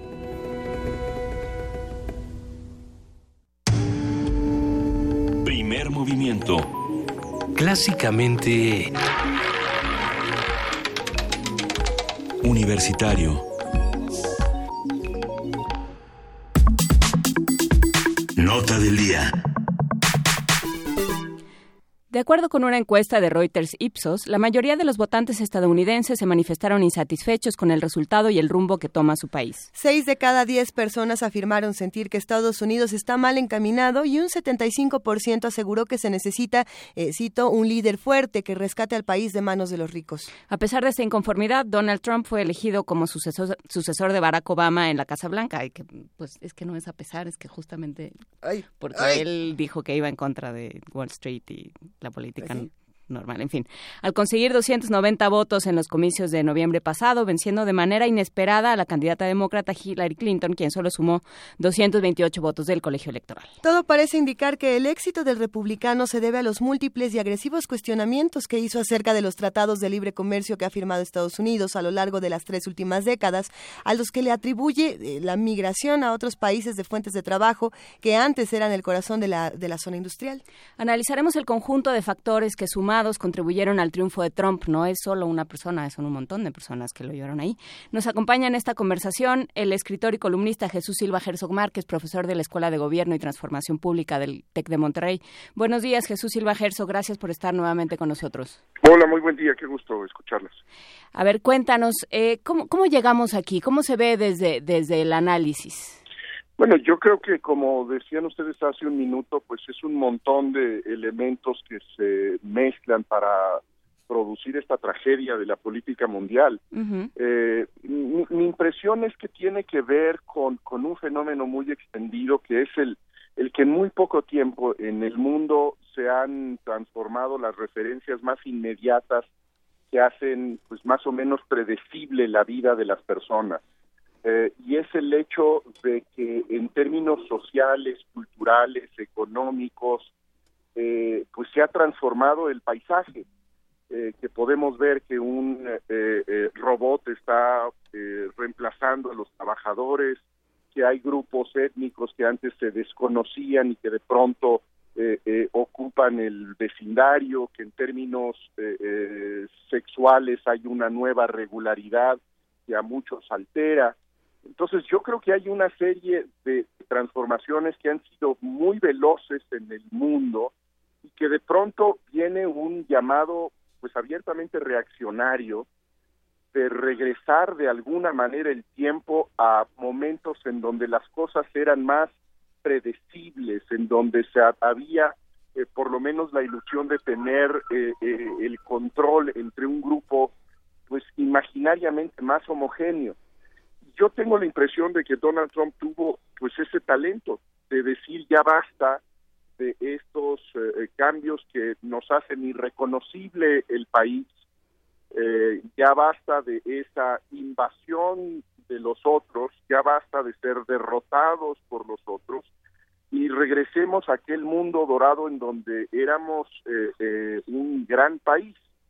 Entonces yo creo que es este impulso nostálgico, creo que eh, abiertamente absurdo, el que logra convencer a los votantes suficientes para llevar hoy a Donald Trump a la Casa Blanca. Y, y también eh, refiriéndonos a esto que podríamos eufemísticamente llamar una relación flexible con la verdad, ¿no? Eh, esto, muy amablemente. Sí, muy amablemente, porque, porque de pronto que salgan los voceros como salieron una vez tras otra durante la campaña ante los medios que decían es que eso que dicen no es cierto, dicen, bueno, no hay que tomárselo literal, hay que interpretarlo, sí. pero con mucha seriedad, no literal, sí. pero sí en serio. ¿no? Entonces, sí. esta idea de que venga alguien y me cuente lo que sea, aunque no sea cierto, pero que sea lo que quiero oír. -huh. ¿Cómo, ¿Cómo lo interpretamos en, en términos eh, de, de, una sociedad? O sea, de lo que está pidiendo, porque lo que hace Trump es darle a la gente que lo escucha y que lo sigue lo que le está pidiendo. Entonces, si quieren, si quieren que, que, diga que no a los matrimonios homosexuales, lo voy a decir. Si uh -huh. quieren que diga no al aborto, también lo voy a decir. O sea, ir ajustando el discurso con, de acuerdo con las expectativas de los seres que tienen frente. Y, yo creo que sí. Y eso lo convierte en un, en un estadista ideal, aparentemente. Pues yo creo que un gobernante muy propio de estos tiempos, lamentablemente, el, el hecho de que haya esta eh, eh, mentira constante sin ninguna vergüenza, porque -huh. yo creo que la, el, el, el, la, la tribu de los políticos no es particularmente eh, afecta a, a, la verdad, pero había de alguna manera ciertos límites y sobre todo había costos para quien decía flagrantemente mentiras eh, eh, grotescas y no ha habido costos, no hubo costos para Donald Trump y yo creo que eso pues sí cuestiona mucho las condiciones de, del, del, diálogo democrático en nuestros tiempos claro. porque porque me parece que, que nuestra expectativa ha sido desde eh, eh, yo creo que la fundación de la democracia liberal el que eh, la política se ventila públicamente, que atrae posiciones distintas, que hay diversas posiciones, pero que de una u otra manera es un espacio en donde avanza y se premia la verdad, eh, que hay espacios eh, tanto cívicos como profesionales, medios de comunicación, que son eh, eh, su- sujetos que están en busca de, lo verdadero, de lo cierto. Y yo creo que eso es lo que estalla en estos momentos eh, eh, por todas partes, eh, en donde no importa la, la veracidad de lo que dice un demagogo, sino cómo me hace a mí sentir. Eh, no importa que esto sea falso, no, no importa incluso que esto sea grotesco y sea repugnante por eh, el, el nivel de odio que proyecta, pero a mí me hace sentir a gusto. Él se da un permiso de ser un racista, de ser un xenófobo, de ser un misógino, y de alguna manera esos impulsos que yo sentía eh, eh, eh, el deber de ocultar son reivindicados por este patán que es aplaudido eh, eh, en un gran auditorio. Entonces yo creo que sí hay una hay un cuestionamiento que no tiene que ver solamente con los Estados Unidos, sino con con el mundo Sí. de, de, de nuevas eh, plataformas para la conversación pública que, que yo creo que son en algún sentido muy atractivas, pero también muy muy peligrosas, porque nos ofrecen una una burbuja eh, o una cápsula en donde nos podemos encerrar y simplemente escuchar lo que nos gusta escuchar. Si somos de derecha, pues escucharemos solamente las posiciones de derecha y probablemente de la mayor derecha imaginable. Y lo contrario igual. Entonces ese espacio común donde uno puede acercarse a visiones distintas eh, empieza a, a- a desaparecer. Ahora que podríamos preguntarnos quién va a elegir en dónde se va a llevar esta, esta discusión, eh, si va a ser en los medios de comunicación o en las redes sociales o en qué espacio. Eh, pensando, por ejemplo, en, esto que decías, Jesús Silva Herzog Márquez, eh, de lo impredecible. Para muchos de nosotros, 2016 fue el año de todo lo impredecible, desde Brexit, Colombia, Donald Trump y demás. Son cosas que nadie esperaba que sucedieran. O bueno, quizás sí se esperaban y no, nadie sabe si quién, quién falló, si los medios de comunicación, los que hacían el análisis, los académicos. Y muchos se preguntan entonces hacia dónde van a, migrar todas estas discusiones y de pronto Donald Trump dice pues pues si a mí los medios de comunicación me quedan chicos o me quedan grandes pues lo voy a hacer en mi Twitter y tan tan. Y si ellos deciden en dónde están las discusiones qué vamos a hacer nosotros Yo creo que ese es uno de los retos eh, eh, muy claros que tenemos en el mundo de cómo se puede realmente reconfigurar una, una discusión eh, sobre lo público que tenga eh, eh, mínimamente algún asidero de razonabilidad en donde no prevalezca eh, eh, pues el simplismo de los extremos sino que pueda haber un, un- un espacio de, de, de diálogo. Yo yo creo que, que lo decía francamente con eh, de- de manera muy admirable Obama en su discurso de despedida eh, eh, que, yo creo que es una defensa eh, muy brillante de los principios y de los mecanismos de la democracia, en donde tenemos que, apostar por escuchar a quien piensa distinto. Eh, y creo que, que- que esa es una labor muy relevante de los espacios que consideramos con cierto desprecio como los medios tradicionales. Yo creo que los medios tradicionales, a, eh, a los periódicos, a el radio, eh, a la televisión inclusive, le correspondería pues abrir ese ese espacio eh, en, donde hay una cierta expectativa de entendimiento, en donde no se trate simplemente de hablar para para linchar o para despedazar al que está enfrente, sino para tratar de encontrar un- un punto común. Claro, y en ese sentido a mí me interesa, me- o sea, me- creo que es interesante el, tema de Trump como estudio de caso, por supuesto como, como realidad, que como destino que ya nos alcanzó, pero sobre todo como estudio de caso. Y entonces pienso eh, eso que decía Luisa de los medios de comunicación. eh, tradicionales o la prensa liberal, eso que se llama en Estados Unidos la prensa liberal, ¿no? El New York Times, la radio pública, todo esto, la soberbia enorme con la que se con la que se contempló siempre el fenómeno Trump desde el inicio, ¿no? Aquí Sí. sentados en esta mesa yo le decía a. Luisa, no va a llegar a ningún lado, no hagas ningún caso, ese señor es un alucinado que no va a lograr nada. Y por supuesto, todos nos fuimos tragando nuestras palabras, salvo Luisa, que siempre le apostó. Pero pero no le aposté porque o sea, quisiera. bueno, no, pero que dijiste que ahí estaba, Sí, pues. sí, Pero pero hay, hubo una soberbia, ¿no? Y una y una idea de el mundo no es así, el mundo eh, voy a tomar prestada una frase tuya, el mundo es la, la sala de mi casa y nadie va a votar por él. O por otro lado también los votantes individuales que dijeron yo no voy a votar por Hillary porque la odio y mi Sí. voto no, es- no representa una diferencia. Sí. ¿no? O sea, hay dos cosas, los medios masivos diciendo eso no va a pasar y los votantes individuales diciendo yo no voy a ser cómplice de Hillary, Sí. que va a Bueno, ganar de yo- cualquier forma. Eh, eh, me, me parece bien interesante lo, lo, lo que dices. Yo creo que lo que revela eh, eh, es que, que hay una parte del país, de Estados Unidos, que no tiene la menor idea de que existe la otra mitad eh, y que piensa que eh, efectivamente solo existe el que ve las mismas películas, las mismas series, el mismo tipo de música que, que él. Entonces esa, esa cápsula pues separa a, a un país en dos mitades. Y lo grave, como, como dices, es que no, eh, eh, no había incluso el esfuerzo de, de- de entender a la otra mitad. Yo creo que de, este, eh, de esta arrogancia eh, es culpable también el propio eh, presidente Obama, ¿no? Eh, Obama con esa pues, racionalidad tan profesoral, pues siempre tenía esta idea de que no podían ganar históricamente los otros eh, eh, porque no respetaban la ciencia, porque eh, eh, no toleraban la diversidad. Y bueno, pues finalmente ahí estaba la, la, la mitad de la, de la sociedad norteamericana que lo que tuvo ganas de hacer es darle una patada al establishment.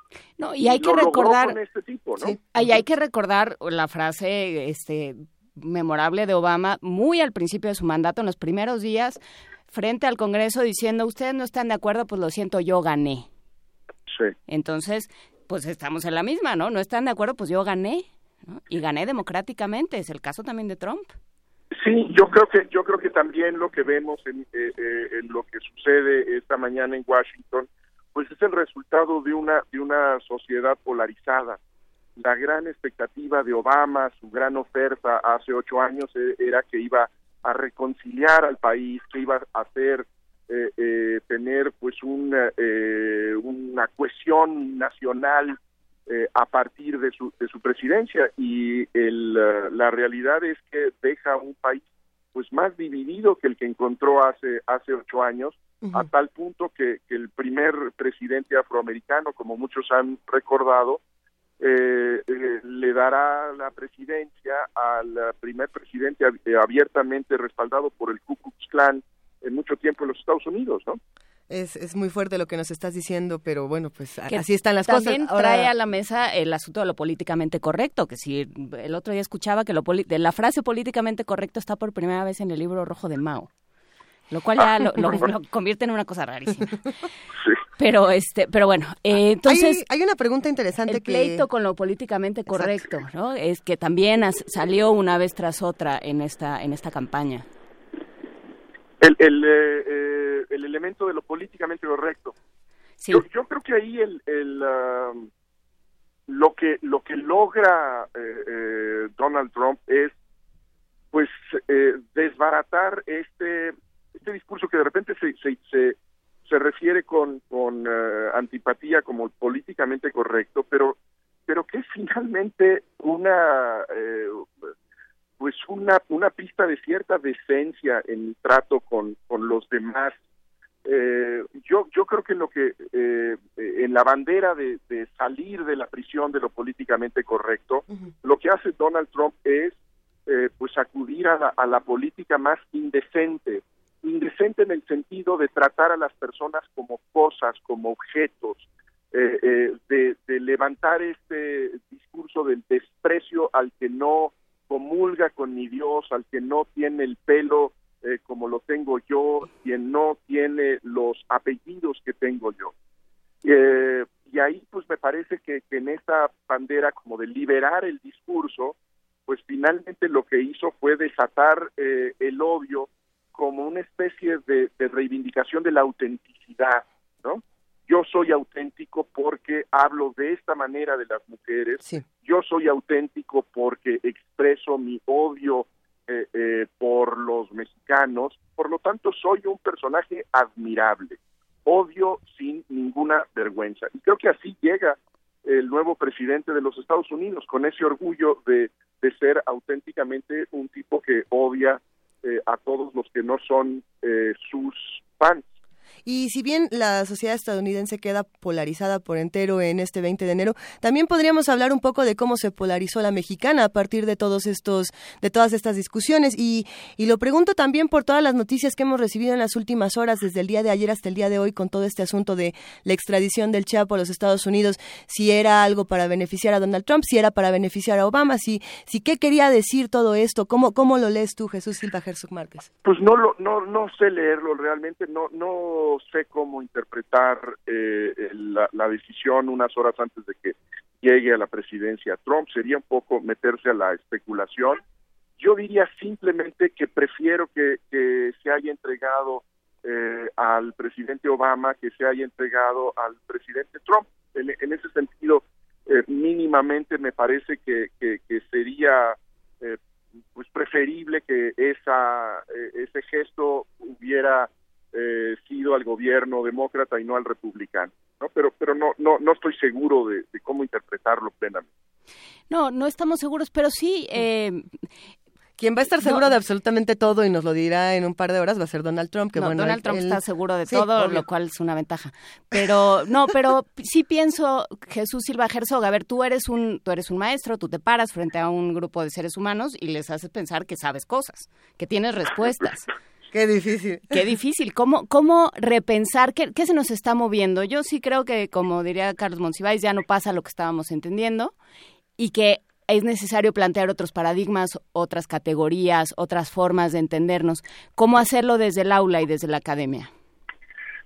Eh, pues sí, está, está eh, difícil eh, la pregunta. Yo creo que eh, que sí se cambia un poco la manera en que eh, veíamos el mundo, el hecho de que estemos eh, escuchando al gobierno chino ser el abanderado del, uh, del libre comercio, de la apertura, un poco incluso como de esta, de esta idea optimista del futuro que eh, normalmente asociábamos con los Estados Unidos y por el otro lado, pues que llegue a la presidencia eh, el señor Trump con una idea de construir murallas, de cerrarse al mundo, eh, de eh, revivir los los odios más arcaicos, pues creo que sí nos nos hace repensar muchas cosas. Y yo yo creo que eh, pues lo que hay hay que, eh, que pensar en estos momentos es que que Donald Trump no es un presidente normal, eh, yo creo que en las próximas horas y en los próximos días, meses, años, eh, habrá una gran tentación, pues a la medida en que empecemos a repetir la frase presidente Trump, de imaginar que esto es el funcionamiento normal de un sistema democrático y que a lo mejor no nos gusta, pero, pero que es normal que haya estos eh, relevos. Yo creo que Donald Trump no es un personaje normal, yo creo que sí es una amenaza realmente muy seria a, la, eh, a los principios básicos, elementales de un sistema democrático, eh, y por lo tanto creo que hay que decirlo todo el tiempo, que ese discurso no es aceptable, que esa visión del mundo no es aceptable, que esa eh, eh, falta de respeto a las reglas y a los derechos de los demás no es aceptable. Eh, creo que hay muchos elementos de su, de su gobierno que sean simplemente diferencias en términos de los acentos de la política pública, eh, de su política fiscal, de su política educativa, incluso eh, eh, de, su, de su política comercial frente a nosotros que podrían ser pues razonablemente discutibles. Hay cosas que simplemente me parece que debemos seguir denunciando como aberraciones autoritarias yo creo que hoy el, eh, el mundo tiene pues a un nuevo líder de, eh, de los gobiernos autocráticos, que es el eh, nuevo residente de la Casa Blanca. Yo creo que hay que insistir y, y- decirlo eh, todo el tiempo que tengamos evidencia de que esto es así. Por supuesto, pero también ver qué nos está diciendo de la salud de la democracia, que ha sido otro tema que ha salido en el análisis en los en los últimos meses, ¿no? De pronto eso que ya dábamos por hecho, eso que pensábamos que en palabras de Linz era el único juego posible, la única Sí. forma de jugar en el pueblo, pues ya no es tanto. Por y eso nos dice algo de nosotros. Por supuesto, yo creo que era cierto lo que decía eh, que en Estados Unidos hay mucho más que Estados Unidos. Eh, y en este sentido, yo creo que captura una eh, corriente en el planeta eh, que está harto, eh, que está harta de, de las vacilaciones de la democracia, de la incertidumbre congénita eh, que tienen los gobiernos pluralistas y que se siente ahora muy atraída por los hombres fuertes, por quienes tienen soluciones fáciles a los problemas complejos, quienes eh, eh, ofrecen incluso soluciones de fuerza y de violencia. Eh, yo creo que sí habla de una democracia muy enferma, eh, que este año pues va a tener también retos bien delicados en, en otras partes del mundo. Lo que pase en Francia pues igualmente Oh, sí. es muy preocupante. Y lo que pasa en México. por Y lo que pasa en México, por supuesto, en donde creo que se nos han juntado todas las, las crisis imaginables eh, en, en estos días. Bueno, y es que si nos, si nos ponemos a darle la vuelta al mundo, Jesús, nos vamos a espantar hablando del Brexit, hablando de acuerdos de paz, de no paz, de ciertas discusiones que van a seguirse dando. eh, pero pues vamos a estar atentos y tu opinión nos ha resultado importantísima el día de hoy. Eh, te agradecemos muchísimo por haber hablado con nosotras esta mañana. ¿Vas a volver pronto? Y cuando ustedes me inviten, encantado. Muchas gracias. Gracias. Un abrazo, Jesús Silva Herzog Márquez, analista, profesor de la Escuela de Transformación Pública y Gobierno del Tecnológico de Monterrey. Gracias por estar con nosotros de nuevo. ¿Y qué vamos a escuchar en este momento, querida Juana Inés? ¿Vine a Comala? Vine a Comala porque me dijeron que aquí vivía mi padre. Eh, al piano está Ana Cervantes y esto es de Jack Frontner. Unas clasecitas de caligrafía para nosotros, por favor, del, del compact disc o del disco más bien Rumor de Páramo. thank you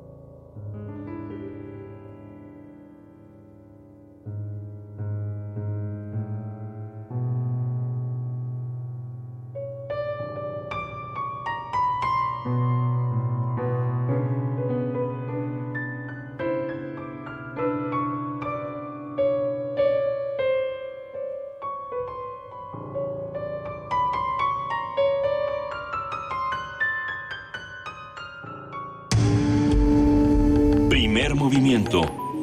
Clásicamente... Incluyente. Ya son las 8 de la mañana con 48 minutos y para seguir hablando de cómo vamos a releer al mundo y de cómo lo vamos a reconfigurar en los próximos días, eh, ya se encuentra Guadalupe Ferrer en la línea. Ella es la titular de la Dirección General de Actividades Cinematográficas y de la Filmoteca de la UNAM. Queridísima Guadalupe, ¿cómo estás? Hola Luisa, muy bien, gracias. Buenos días, buenos días Juan Inés. Buenos días Guadalupe Ferrer. Cuéntanos el TLC, el cine. Pues sí, yo creo que es un tema que se ofrece en un sentido como una oportunidad, pues van a empezar eh, una nueva era de relaciones entre Estados Unidos y las reiteradas amenazas para cambiar el Tratado de Libre Comercio. Y yo creo que es un buen momento para retomar e incluir la discusión del tema de la cultura.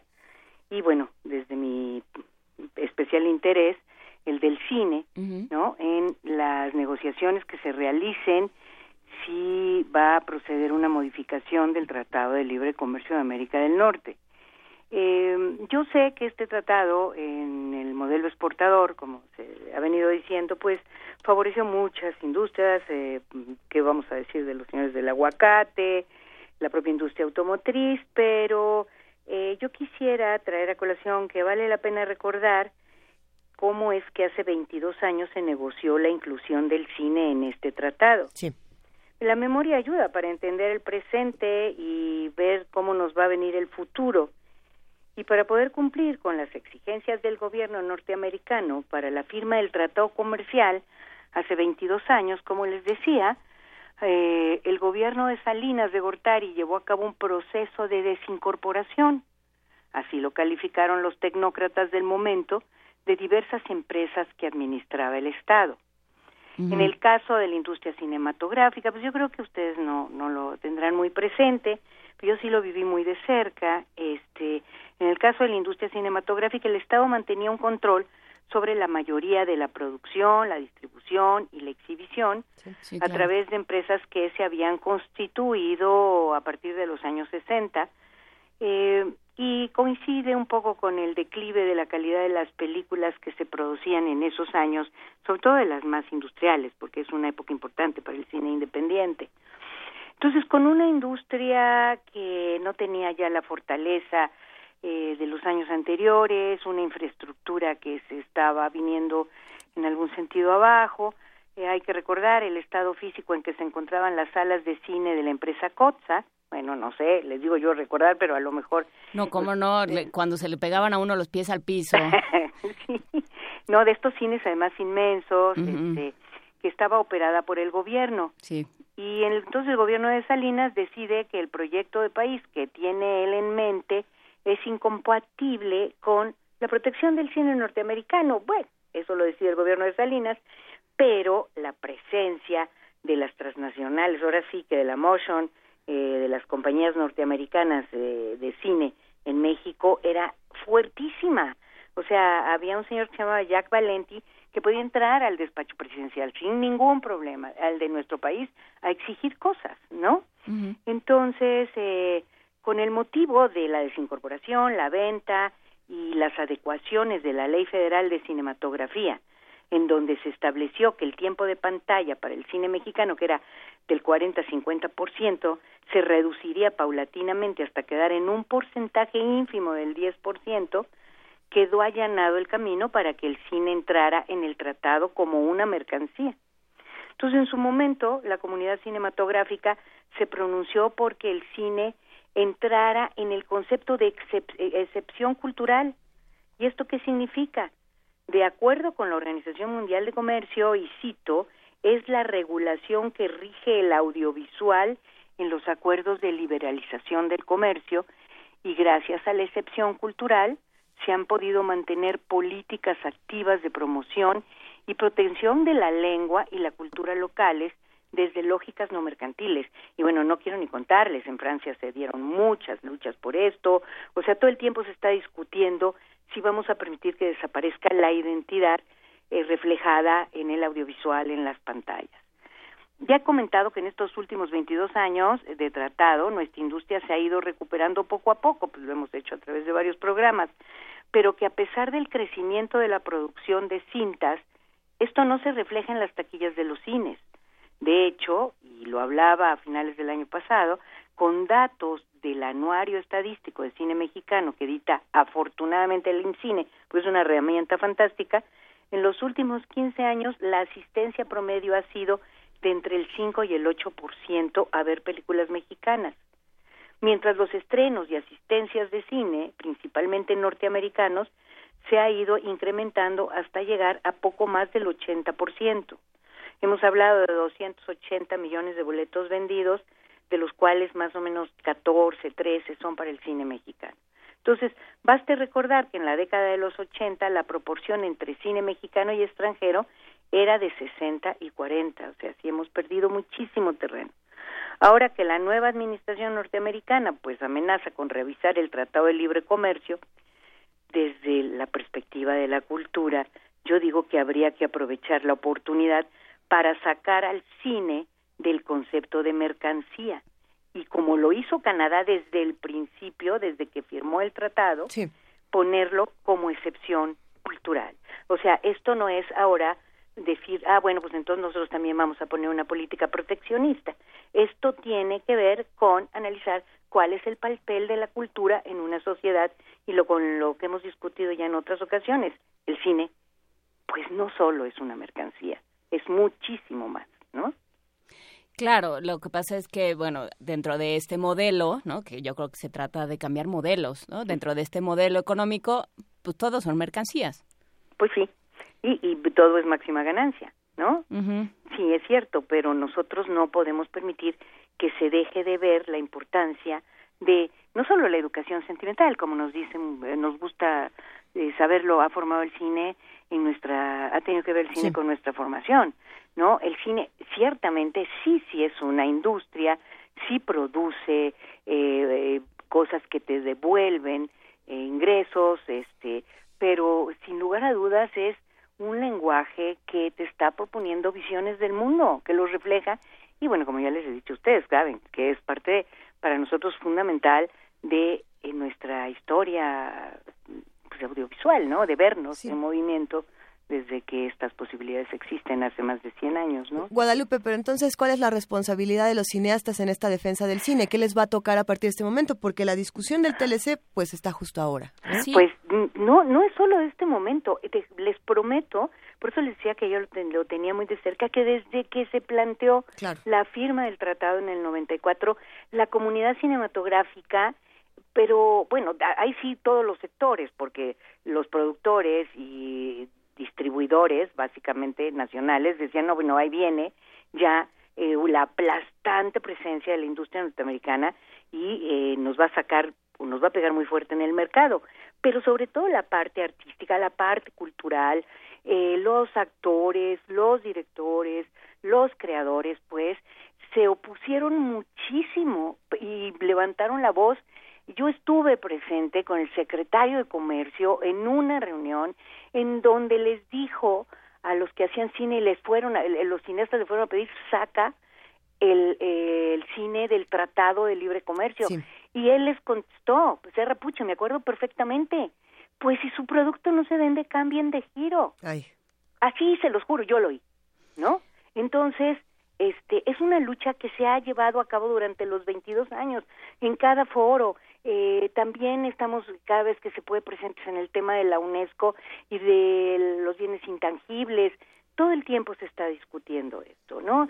Eh, no hay que olvidarnos de lo apabullante, el apabullante paso con el que entró el, toda la época de Salinas, después con Cedillo, qué papel jugaba la Secretaría de Comercio, no solo la de Hacienda, de qué iba, íbamos, estábamos en la OMS, ¿no? Entonces, el perdón, en la OSD teníamos que lucir que éramos súper capaces de entender cómo se movía el sistema capitalista, pero la cultura está en, está de otra manera, o sea, está puesta de otra manera, no puede ser tratada igual.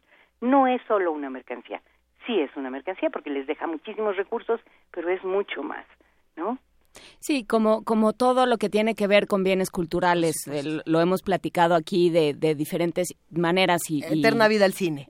al cine y a, y a las manifestaciones culturales, sí, que sí tienen ese, ese lado económico y que sí dejan dinero y producen y, y generan una cierta industria y, y demás, ¿no? Generan trabajos y estas cosas, pero, pero que además tienen que ver con estar en el mundo, con cómo se coloca una cultura, una sociedad, un conjunto de ciudadanos dentro del mundo y eso es lo que lo que tendremos que defender. Muchísimas gracias Guadalupe Ferrer por esta conversación. Al contrario, pues mucho gusto en oírlas, me encanta y saludos al auditorio. Un gran abrazo para ti Guadalupe, mil gracias. Hasta luego. Hasta luego. Primer movimiento clásicamente universitario.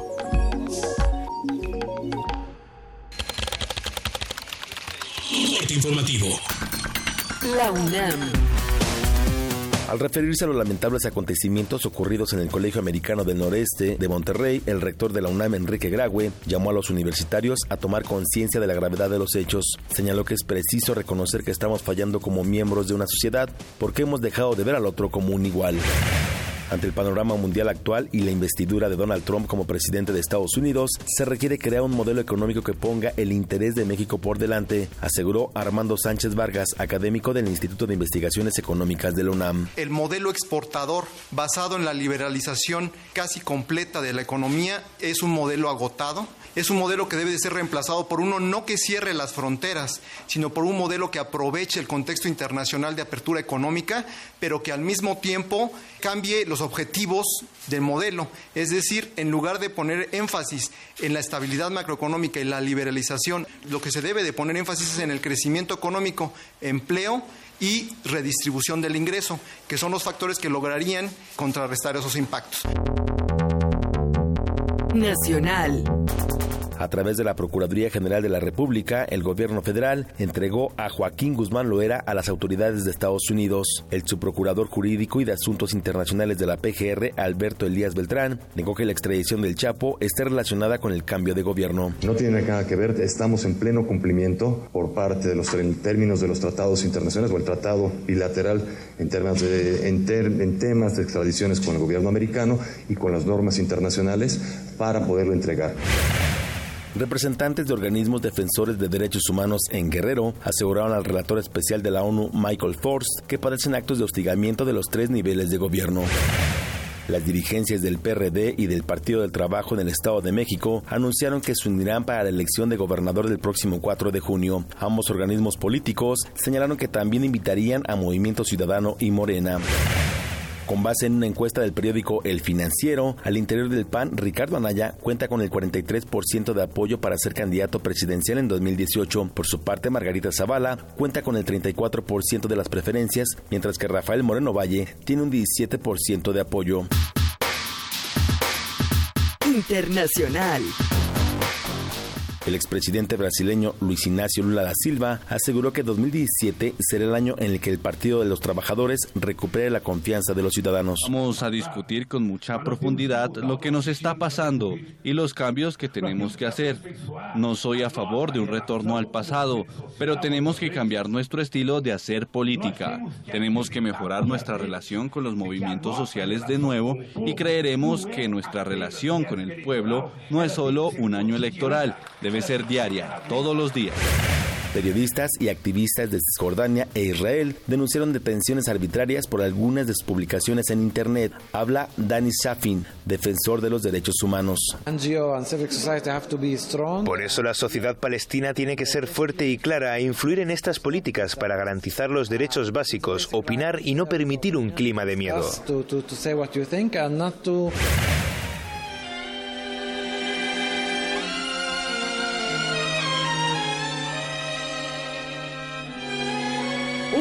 Día como hoy.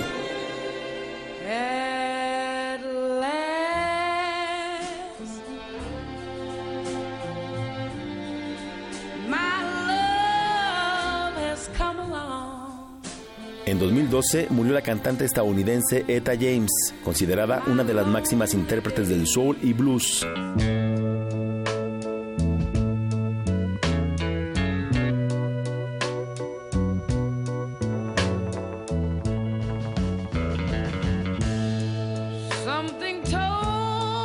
Final, prefiero ir a ciegas y solo quiero hacerte el amor son algunas de sus interpretaciones más reconocidas.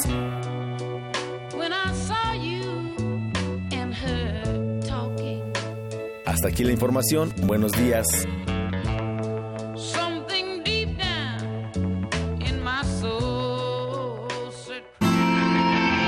Radio UNAM. Clásicamente informativa. Ingredientes para hacer la pócima de la diversión. Ancas de rana intrépida. Ratones de laboratorio. Plumas de pollo creativo. Mm, medio litro de carcajadas.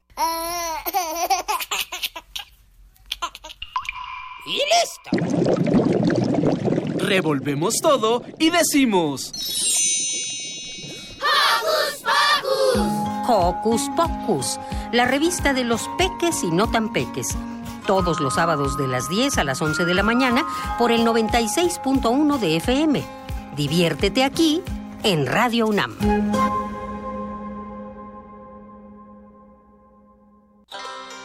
Cuando piensas en China, piensas en Chop Suey, dragones, Pekín, galletas de la suerte, arte, moda, tecnología. modernidad.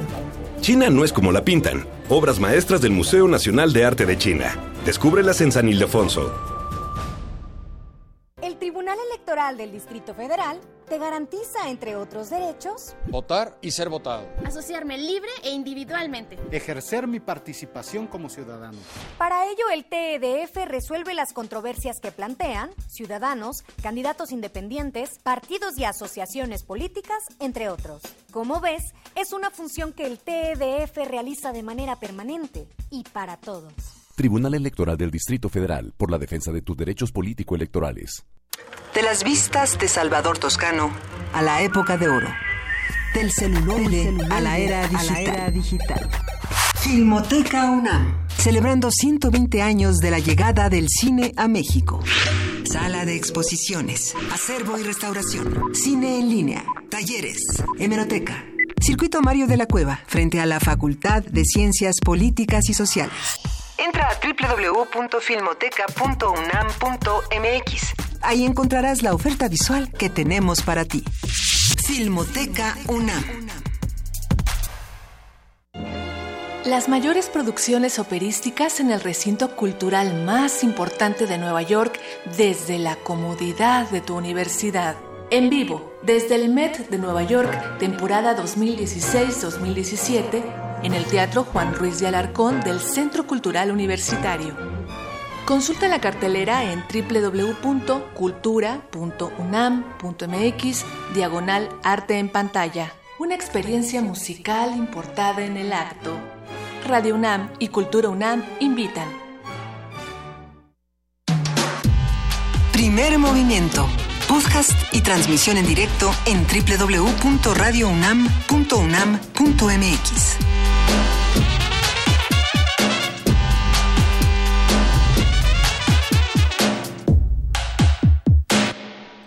9 de la mañana con 7 minutos. Más información que nos envían desde la universidad.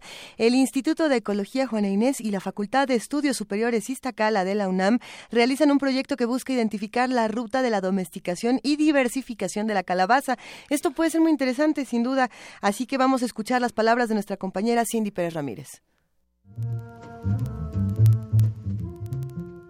Las calabazas, calabacitas, tamalas, pipianas, chompas y chilacayotes son plantas que pertenecen al género cucurbita. En México, las variedades de calabazas se cultivan prácticamente en todas las regiones agrícolas, junto al maíz y al frijol. Debido a la importancia que tiene en materia gastronómica y porque se cree que fue uno de los primeros cultivos que usaron en América los pueblos que pasaron de vida nómada a sedentaria, el Instituto de Ecología y la Facultad de Estudios Superiores Iztacala de la UNAM realizan un proyecto que busca identificar la ruta de la domesticación y diversificación de la planta es Rafael Irazade, académico de la FES Iztacala. En el caso de las, de las calabazas, evidentemente las cinco especies que están domesticadas tienen un pariente silvestre, todas. Pero desafortunadamente, con los métodos que se conocen, pues solamente se han podido, digamos, descubrir o develar en dos de ellas.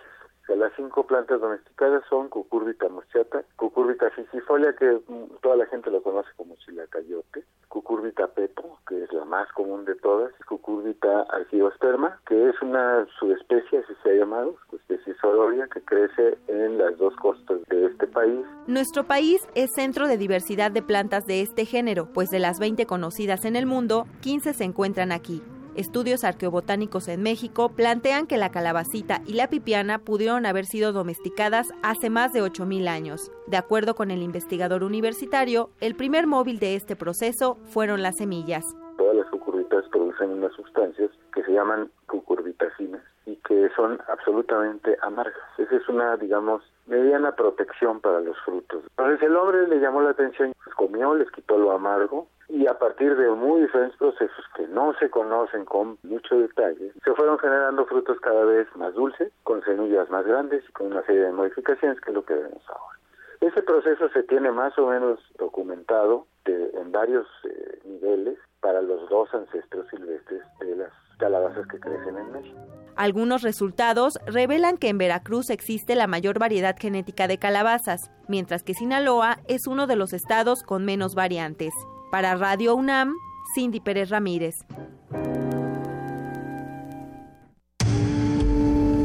Primer movimiento. Clásicamente... Universitario.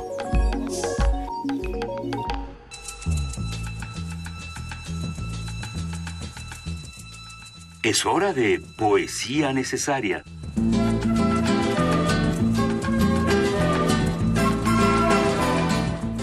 Juana Inés de esa, tu elección de poesía necesaria del día de hoy me encanta.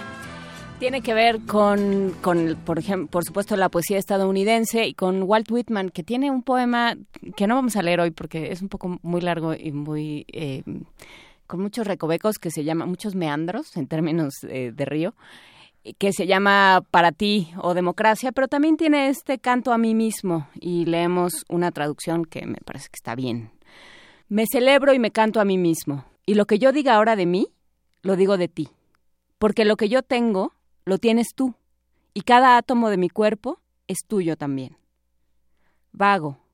E invito a vagar a mi alma. Vago. Y me tumbo a mi antojo sobre la tierra para ver cómo crece la hierba del estío.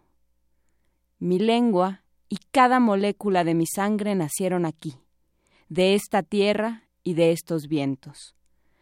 Me engendraron padres que nacieron aquí, de padres que engendraron otros padres que nacieron aquí, de padres hijos de esta tierra y de estos vientos también. Tengo treinta y siete años. Mi salud es perfecta, y con mi aliento puro comienzo a cantar hoy y no terminaré mi canto hasta que me muera. Que se callen ahora las escuelas y los credos. Atrás, a su sitio. Sé cuál es mi misión y no lo olvidaré que nadie lo olvide. Pero ahora yo ofrezco mi pecho lo mismo al bien que al mal. Dejo hablar a todos sin restricción y abro de par en par las puertas a la energía original de la naturaleza desenfrenada. Quédate hoy conmigo, vive conmigo un día y una noche, y te mostraré el origen de todos los poemas. Tendrás entonces todo cuanto hay de grande en la tierra y en el sol. Existen además millones de soles más allá. Y nada tomarás ya nunca de segunda ni de tercera mano, ni mirarás más por los ojos de los muertos, ni te nutrirás con el espectro de los libros. Tampoco contemplarás el mundo con mis ojos, ni tomarás las cosas de mis manos. Aprenderás a escuchar en todas direcciones, y dejarás que la esencia del universo se filtre por tu ser. Primer movimiento. Clásicamente... Reflexivo. Qué maravilla es escuchar a Walt Whitman en la voz de Juana Inés de esa y pensar precisamente en, en muchos de los comentarios que nos llegaron en redes sociales, Juana Inés, en muchos de los que hacen comunidad con nosotros diciendo, a ver, ni son todos los estadounidenses, ni son, eh, ni, todos son idiotas, ni todos votaron por este señor, y, y, aunque hayan votado, no, no podemos eh, quitarle, digamos, el crédito a, una sociedad por, por su presidente, ¿no? Que eso es algo que también está ocurriendo, el decir, ah, sí, pues todos ustedes ahora son eh, esto y esto otro, y ahora todos los mexicanos son tal. Eh, vamos separando y también vamos conociendo estas manifestaciones artísticas que están criticando, ¿no? Como por ejemplo el, el día de ayer y el día de hoy, eh, muchas protestas alrededor precisamente de, de la llegada de Trump y muchas de ellas con manifestaciones artísticas muy interesantes, ¿no? No solamente está esta parte eh, de lo, lo brutal y, No, la que falta de discurso. Frente a, frente a la- las frente a los enojos, a los resquemores, a, a, a las desazones distintas que ha creado, la, que ha suscitado la llegada de Trump a la presidencia y que ha dividido en dos, de parte a parte, la, la sociedad estadounidense. Así es. Se crea una posibilidad de empezar a dialogar y de reflexionar, bueno, ¿qué, qué parte de esto me corresponde a mí? Y por supuesto, como, como lo apuntan algunos también en redes sociales, qué podemos aprender nosotros, porque desde luego eh, es muy sencillo sentarnos durante horas y decir todos los estadounidenses son así, el problema es este otro, pero el concepto de democracia, la idea de, eh, de diálogo, la idea de una, una nación que se construye con un proyecto común, con Sí. una serie de, de ideas comunes de lo que queremos como nación y de quiénes somos y de cómo vamos a hacer que los más los más vulnerables tengan mayores oportunidades y tengan posibilidades de tener un futuro, de construirse un destino, todo eso nos corresponde a Sí. todos y nos corresponde hablarnos y escucharnos por igual. Y la responsabilidad, yo, yo sumaría la responsabilidad de las disciplinas artísticas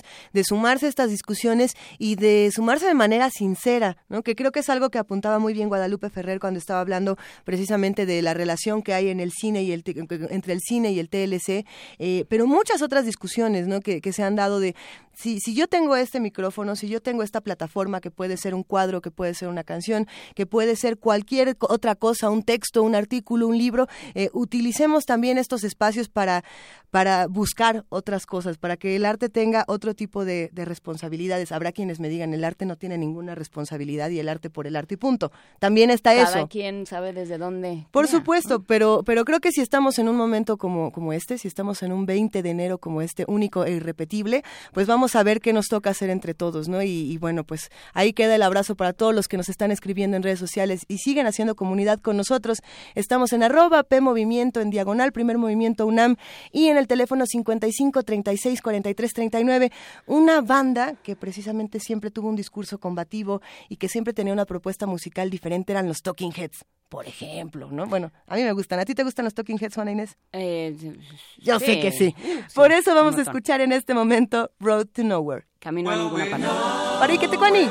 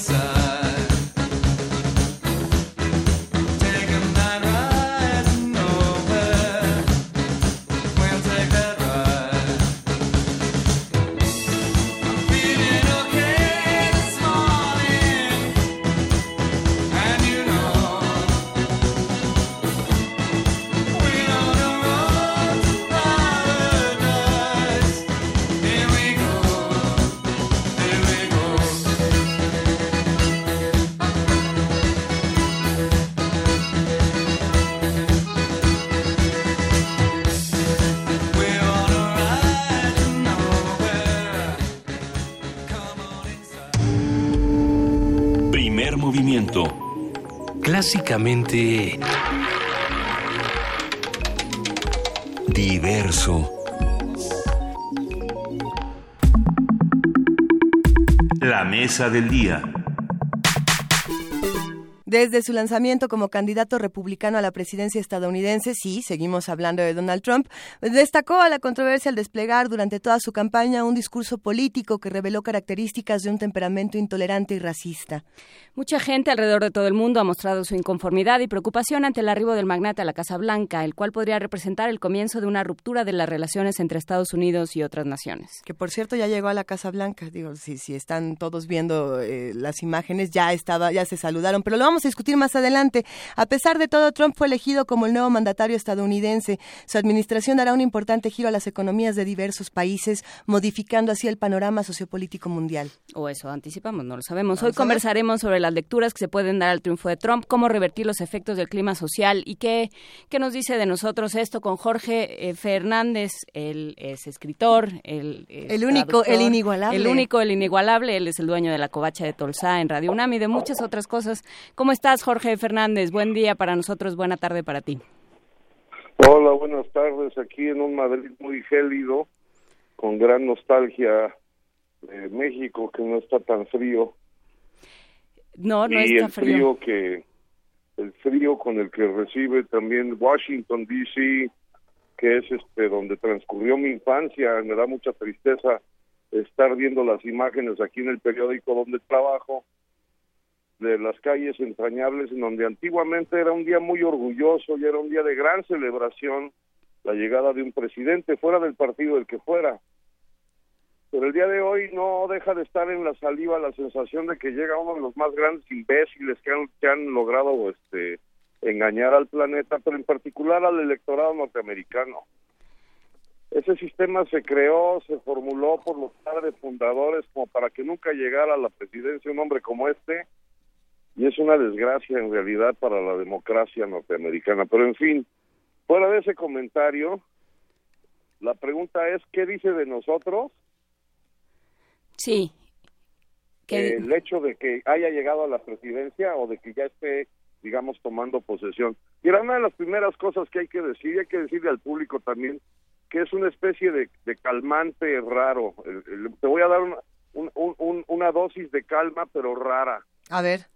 Eh, creo que nosotros hemos exagerado la idea de que este hombre esté obsesionado con México. Es decir, una cosa que hay que decirle a, los mexicanos en general es que tampoco crean que en realidad es la prioridad de, su- de, sus, de sus amaneceres. No es la prioridad. Él está preocupado con otras cosas. Para empezar, sus negocios. En segundo lugar, quizás las exesposas y después otros escenarios en donde entra México. Pero nos ha hecho mucho daño imaginar que este señor está totalmente obsesionado con México y que esa es la prioridad de su mandato. Eso no es cierto.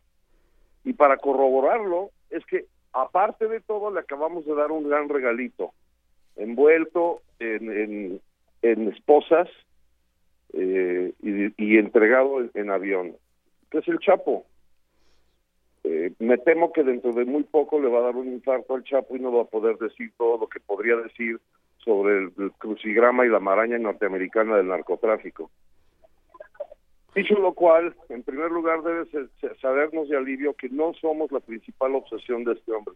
En segundo lugar, también dice que no fuimos capaces de vislumbrar que las bravatas con las que inició su, su campaña, que arrancó precisamente insultando a México, iban en serio y que no hubo la autoridad moral ni la estatura de estadista de realmente enfrentarlo, sino al contrario, invitarlo a la presidencia de México y tratarlo como si fuera un jefe de Estado, mucho antes de que él soñara con serlo. Eso de entrada. Sí, eh, establecer una interlocución con alguien que no estaba dispuesto a establecer una interlocución con nosotros. Creo que interlocución es una de las de las eh, frases que vamos a repetir porque es lo que justamente está haciendo falta en este momento, Jorge.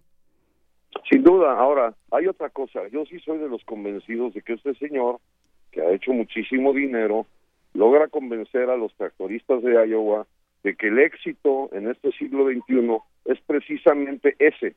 Tener una esposa que ya todo el mundo la vio encuerada, tener mucho dinero ver películas de Jean-Claude Van Damme, pero no necesariamente las películas de Hollywood que defiende Meryl Streep.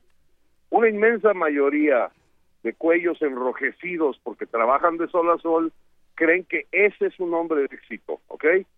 En México también creemos que una persona así a lo mejor es un gran, gran hombre porque ha logrado un estatus y una torre en Manhattan. Pero en, el re- en realidad, es decir, con dos dedos de frente, no debemos olvidar de que este señor es un imbécil, es un perfecto imbécil. Se ve en la manera en que habla, se ve en la manera en que él cree pensar. Lejos de la interlocución, lo que tenemos que hacer es la exposición, simplemente la verbalización. ¿De qué? De nuestra memoria, de nuestra cultura, Sí. De nuestros valores. Ahí es en donde se quiebra y ahí es en donde entiende que su imperio está fincado sobre muchísimas almas mexicanas que culturalmente lo superan porque tenemos siglos de, de grandeza por encima de cualquier tractor. A ver, Jorge, eh, tú has dicho entonces, no hubo ah, una autoridad moral o estadística y también lo que dices, México no es la prioridad de Trump. Son estos dos puntos que, que has resaltado en esta conversación, además de que, de, de- de que es un idiota. Eh, pero yo me pregunto entonces, esto es lo que se ve desde México y lo que tú estás viendo desde, desde tu espacio. Cuéntanos un poco de cómo se ve desde Europa y lo pregunto pensando también con las otras noticias de lo impredecible que hablábamos hace un momento, como puede ser el Brexit, como puede ser toda la reconfiguración de la Unión Europea y las diferentes discusiones que se han dado. ¿Cómo se vive desde allá?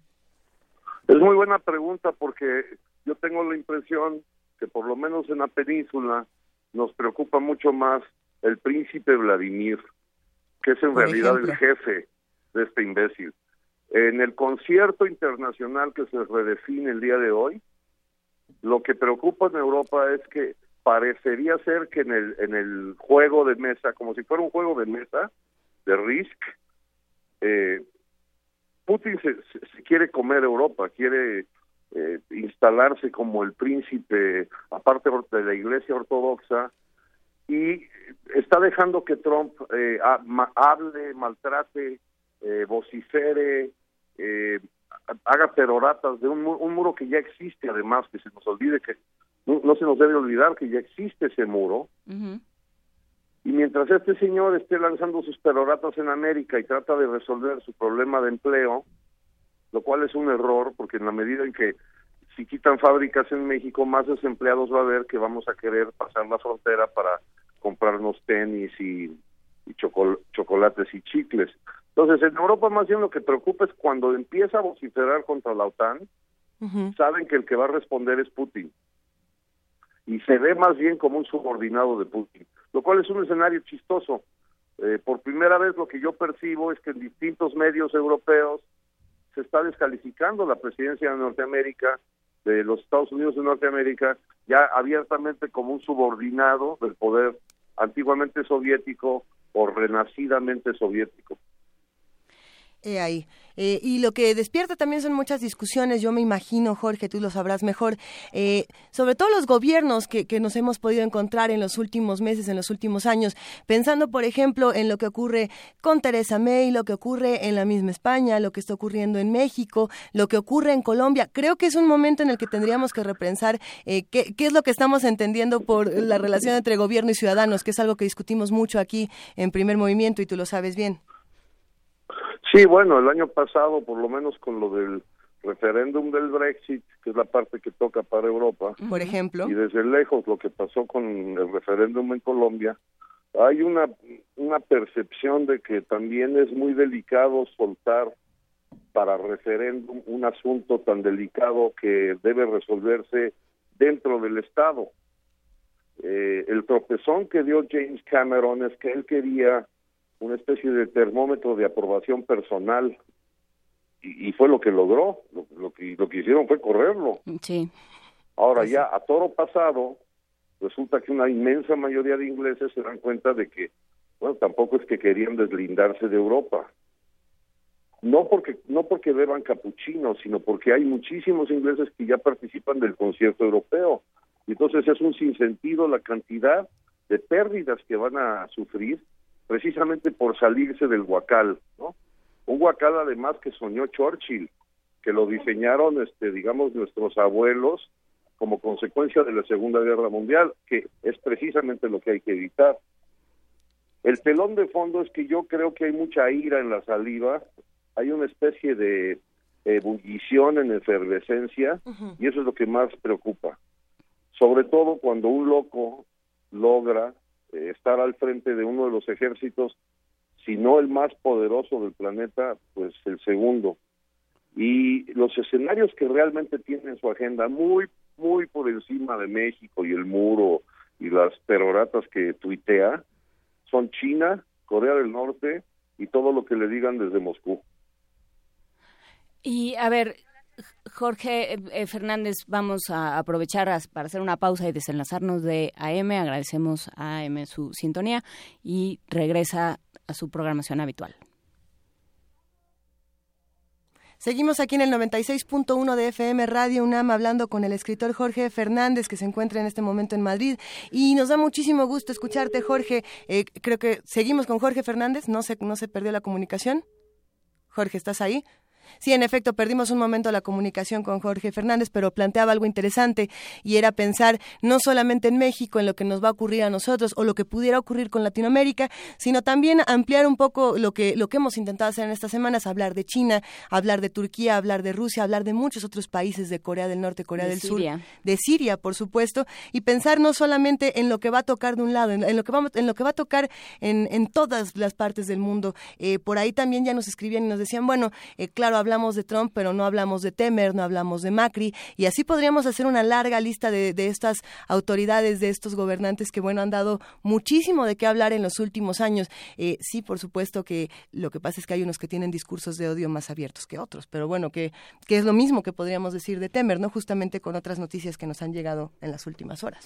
Por supuesto, ¿no? Y hay una, y hay un un ímpetu que, que pasa por vamos a poner orden, vamos a crear empleos, vamos a, revertir el desastre que ha sido eh, eh, que han sido las democracias en, en los últimos años, el, los políticos tradicionales y se empieza a hablar desde otro tipo de política, desde otra forma de entender la disciplina política. Ya está de vuelta eh, Jorge Fernández con nosotros. Jorge, nada más para, para terminar esta intervención, sabemos que te tienes que ir, pero te pregunto, desde un periódico, desde un periódico y desde la prensa a la cual eh, Trump le ha dado la espalda, ¿cómo se entiende? ¿Cómo se hace? ¿Se hace alguna autocrítica? ¿Se hace algún, algún tipo de, de reflexión desde los medios?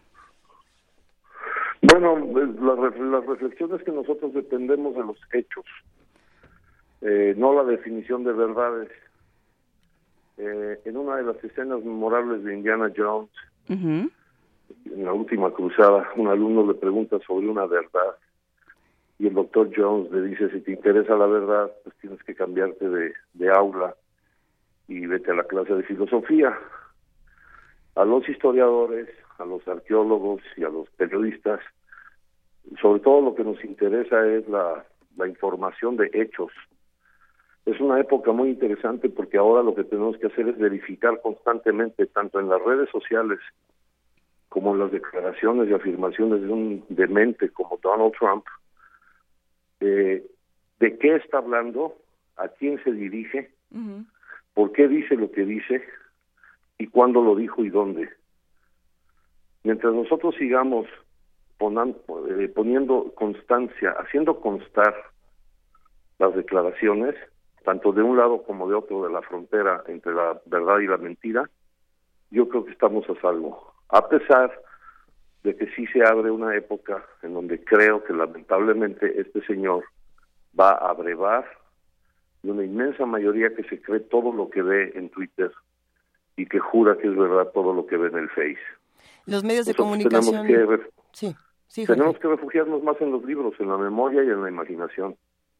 Ahí, ahí quedará también una responsabilidad importantísima de los mismos autores y de los mismos medios de, de reconectarse con sus lectores y no solamente eh, pues hacer otros muros, ¿no? Porque nos vamos a estar llenando de muros y los podemos ir quitando entre todos. Jorge. Fernández, te admiramos muchísimo. Gracias por hablar Y con yo nosotros. ustedes les mando un abrazo a todos y nada más acuérdense, mientras no hagamos lo que hace Trump, nosotros seguimos siendo buenos. Bueno, nosotros nos esforzamos todos los días y creemos que contra el horror y contra la tontería, el pensamiento y la belleza. Muchísimas gracias, eh, Jorge Bueno, Fernández. un beso a ustedes. Un Un abrazo. beso. Y vamos a escuchar de Ella Fitzgerald These Foolish Things.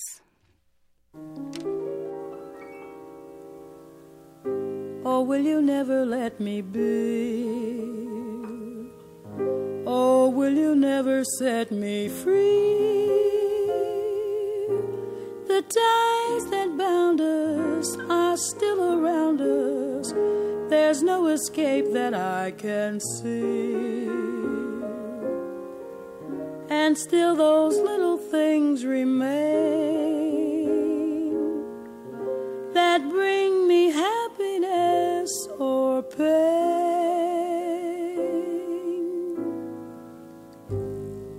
A cigarette that bears a lipstick's traces, an airline ticket to romantic places, and still my heart has wings. These foolish things remind me of you.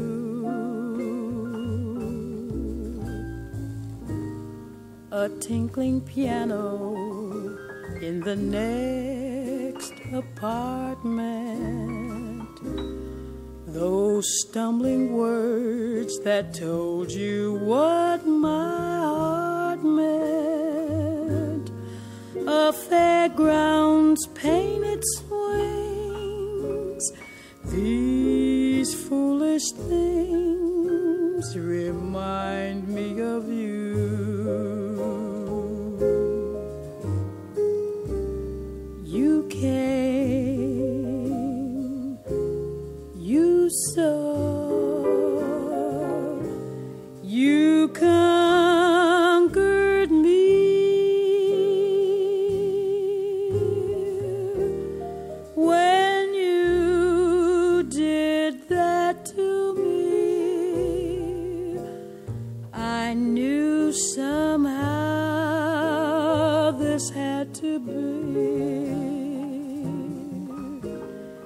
The winds of March that make my heart a dancer. A telephone that rings, but who's to answer? Oh, how the ghost of you clings. These foolish things remind me of you. Daffodils and long excited cables and candle lights on little corner tables. And still my heart has wings these foolish things remind me of you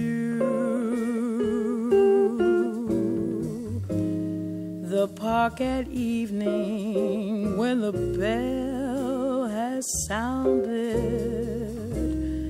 The Ile de France with all the girls around it.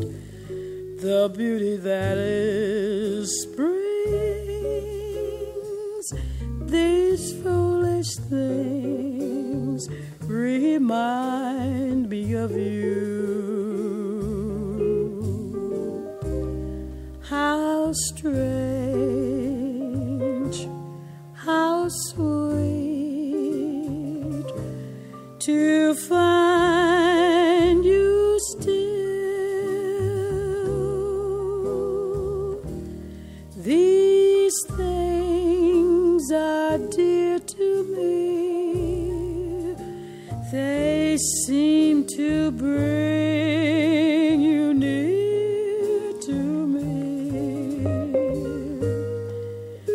sigh of midnight trains in empty stations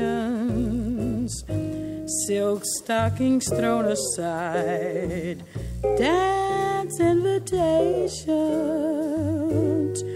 Oh, how the ghost of you clings. These foolish things remind me of you. Gardenia perfume lingering on a pillow. Wild strawberries, only seven francs a kilo.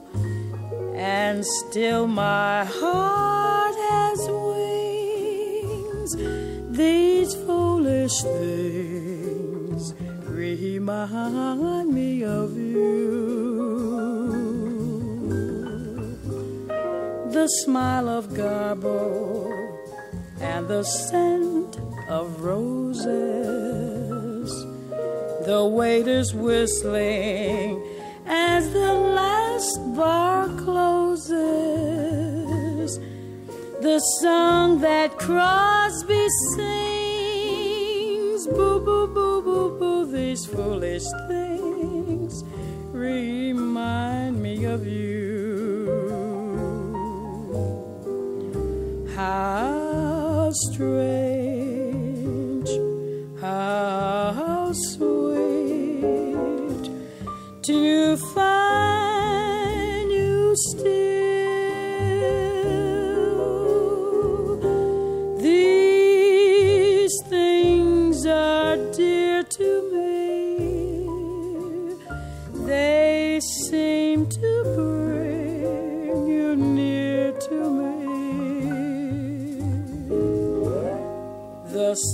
smoldering leaves, the wail of steamers, two lovers on the street who walk like dreamers.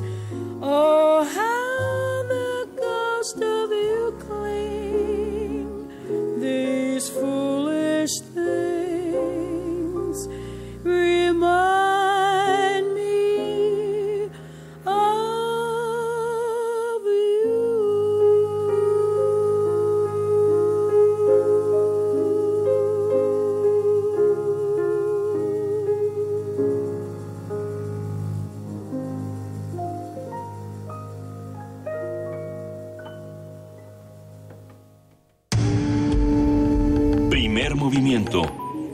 Clásicamente... Incluyente. 9 de la mañana con 41 minutos. Juana Inés de esa hablábamos de las Foolish Things.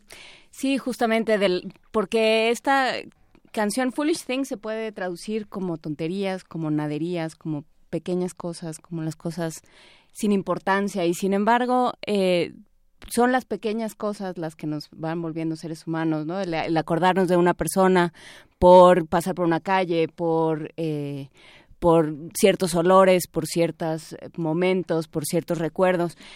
Y entonces, pues eso somos, somos un conjunto de foolish things, somos un conjunto de, de cosas pequeñas y eso es lo que vamos dejando por el mundo. Yo me quedo con eso. Con eso nos quedaremos el día de hoy. Todavía tenemos mucho que discutir aquí en Primer Movimiento, así como mucho que regalar. Conseguimos más boletos para el Autocinema Coyote, pero ahora para los que están en Twitter, porque los de Facebook ya nos escribieron. A ver, en Twitter, arroba P Movimiento, vamos a regalar. Ahí les va, es lo mismo, ¿eh?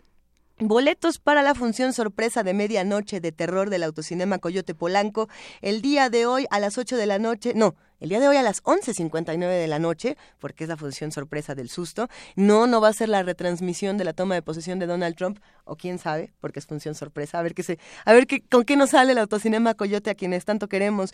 Hay boletos para Chicago el sábado 21 a las 8 de la noche, boletos para Gone Girl el sábado 21 a las 11.59 y boletos para Grandes Héroes el domingo 22 a las 8 pm. Muchísimas gracias al Autocinema Coyote, esta vez al que está en Polanco, por darnos siempre pases y por invitarnos a, a, tratar de disfrutar de mejor manera nuestra ciudad, a reconciliarnos con la ciudad y además hacer una de las cosas más ricas que es ir al cine en tu coche. Bueno, yo sí encuentro un verdadero, un placer muy saludable en, en estar ahí, en poder platicar bajito de las películas. Uno que es medio platicador y que de pronto dice, entonces ya se murió y todos Pero Pues de- bueno. deja tú, puede uno cantar.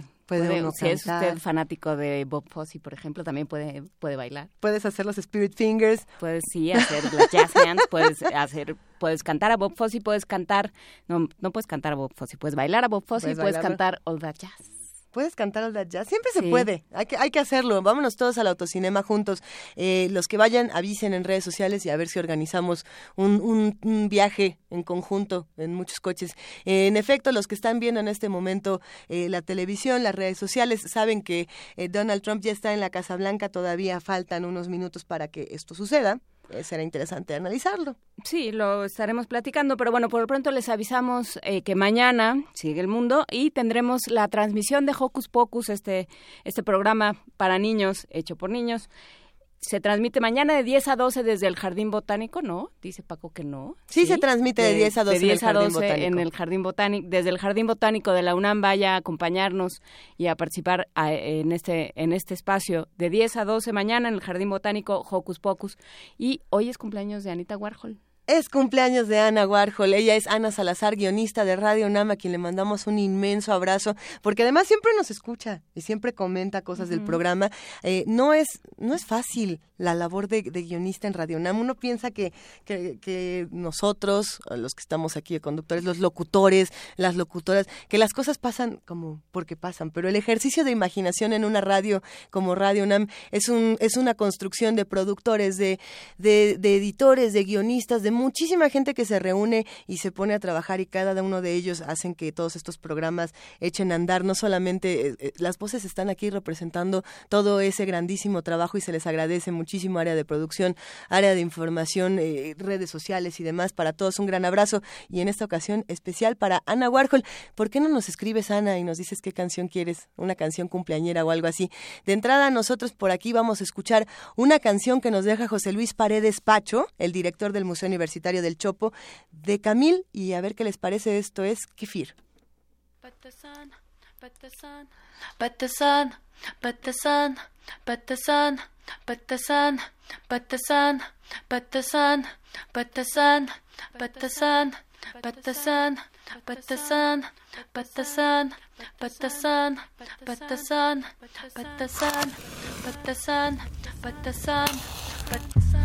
The Nobody will, nobody will run after you. Kafir, nobody will, nobody will help. Kafir, nobody will, nobody will run after you. But the sun, everybody has their own bubble inside, waiting for the show that will set their world on fire. Everybody has their own eyes to try. Everybody except mine. Fear nobody will, nobody will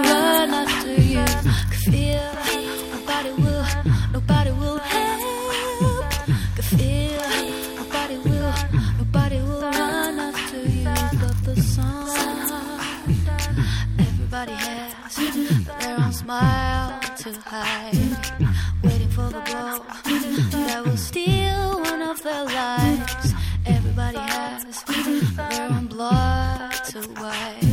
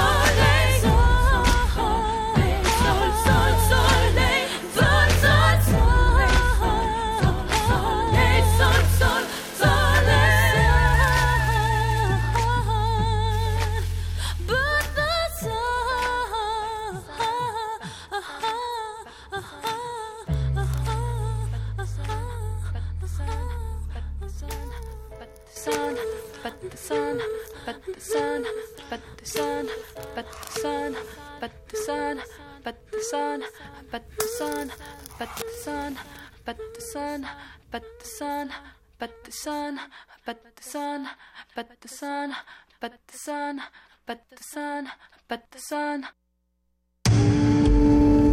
Primer movimiento.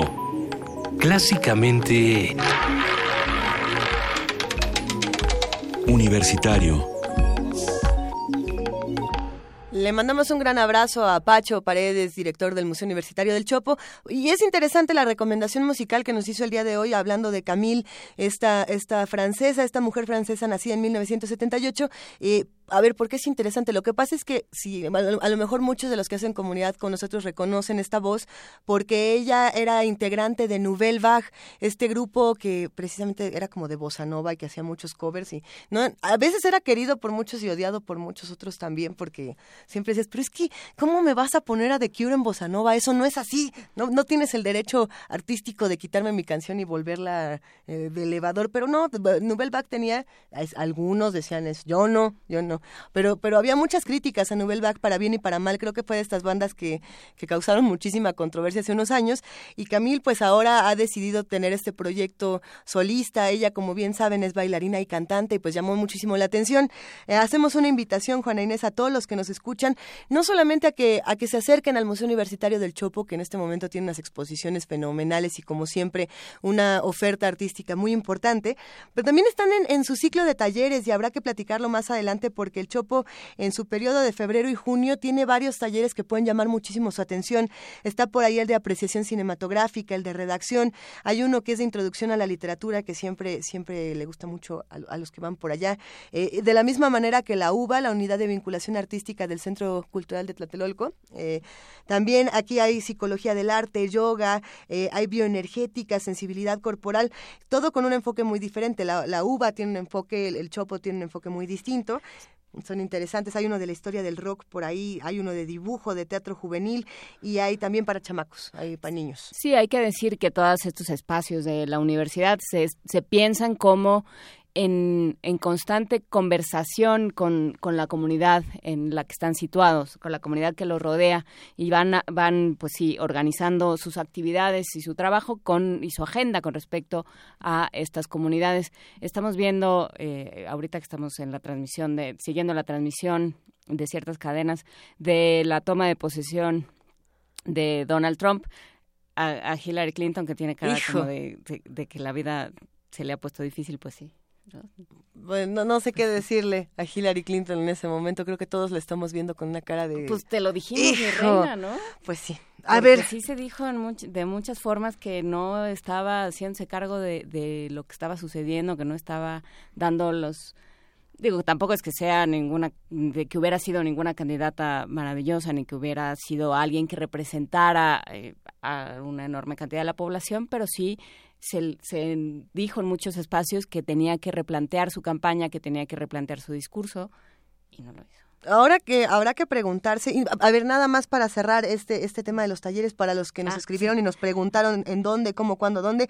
En los talleres del Chopo, las inscripciones están abiertas del 9 de enero al 28 de febrero, de lunes a viernes de 9 a 14 horas en el Museo Universitario del Chopo y la página, como ustedes saben, es chopounam.mx, chopo.unam.mx.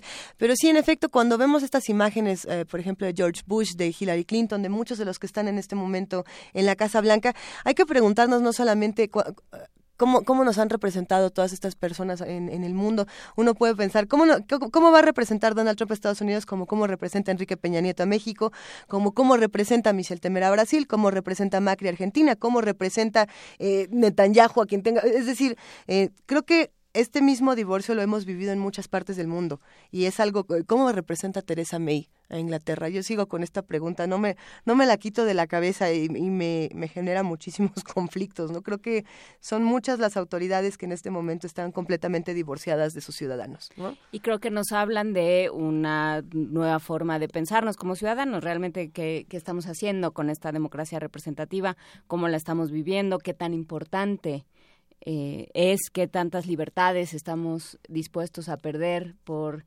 eh, por dejar que nuestras creencias vayan por encima de todo lo demás, por sentirnos seguros, por un montón de, de cosas, ¿no? De libertades que se van perdiendo de manera aparentemente lógica y, justificada.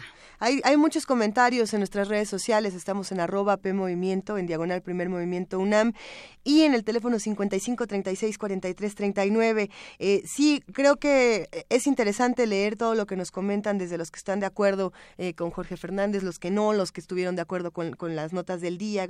Eh, pero por aquí hay, hay algunos comentarios. Por ejemplo, Alonso de Alba Arcos nos dice: Nunca son nimiedades escuchar completa Sweet Little Things con los amigos de Primer Movimiento, ¿no? hablando de, de qué somos o de qué estamos hechos en tiempos como estos. Sí, nada más que oímos These Foolish Things, pero más o menos. Pues sí, bueno. Pero la otra O sea, también. pero a eso, pero a eso se refería. Sweet Little Things es otra.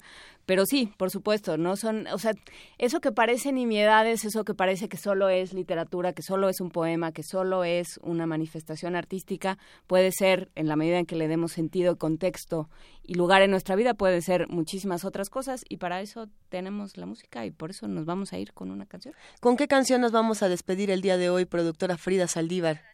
A ver, esta es la, la canción que nos pide Ana Salazar, eh, guionista de Radio Nam, a quien le mandamos un inmenso abrazo.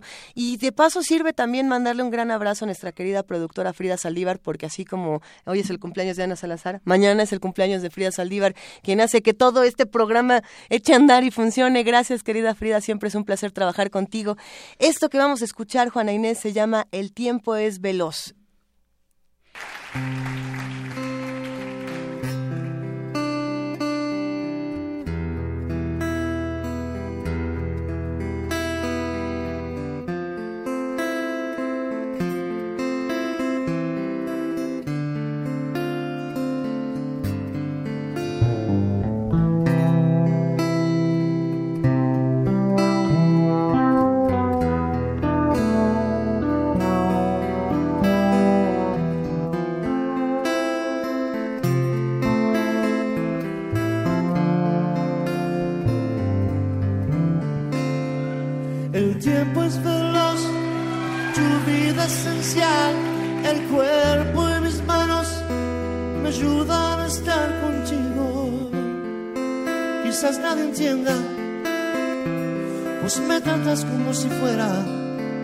Algo más que un ser.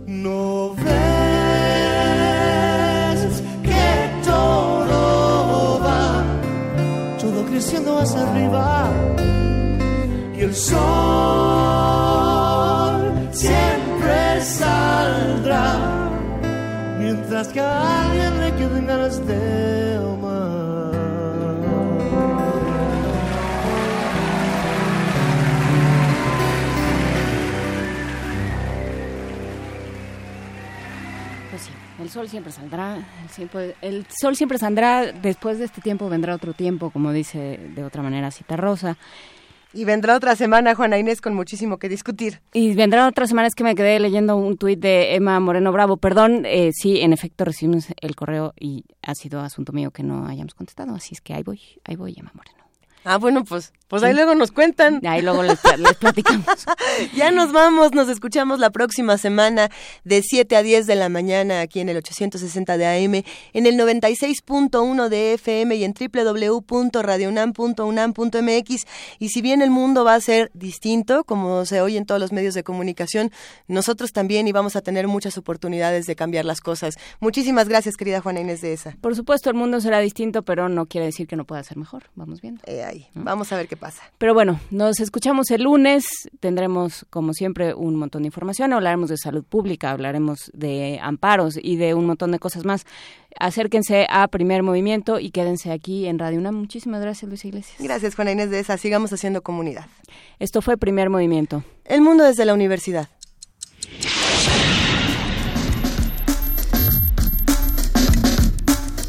Radio UNAM presentó Primer Movimiento. El mundo desde la universidad.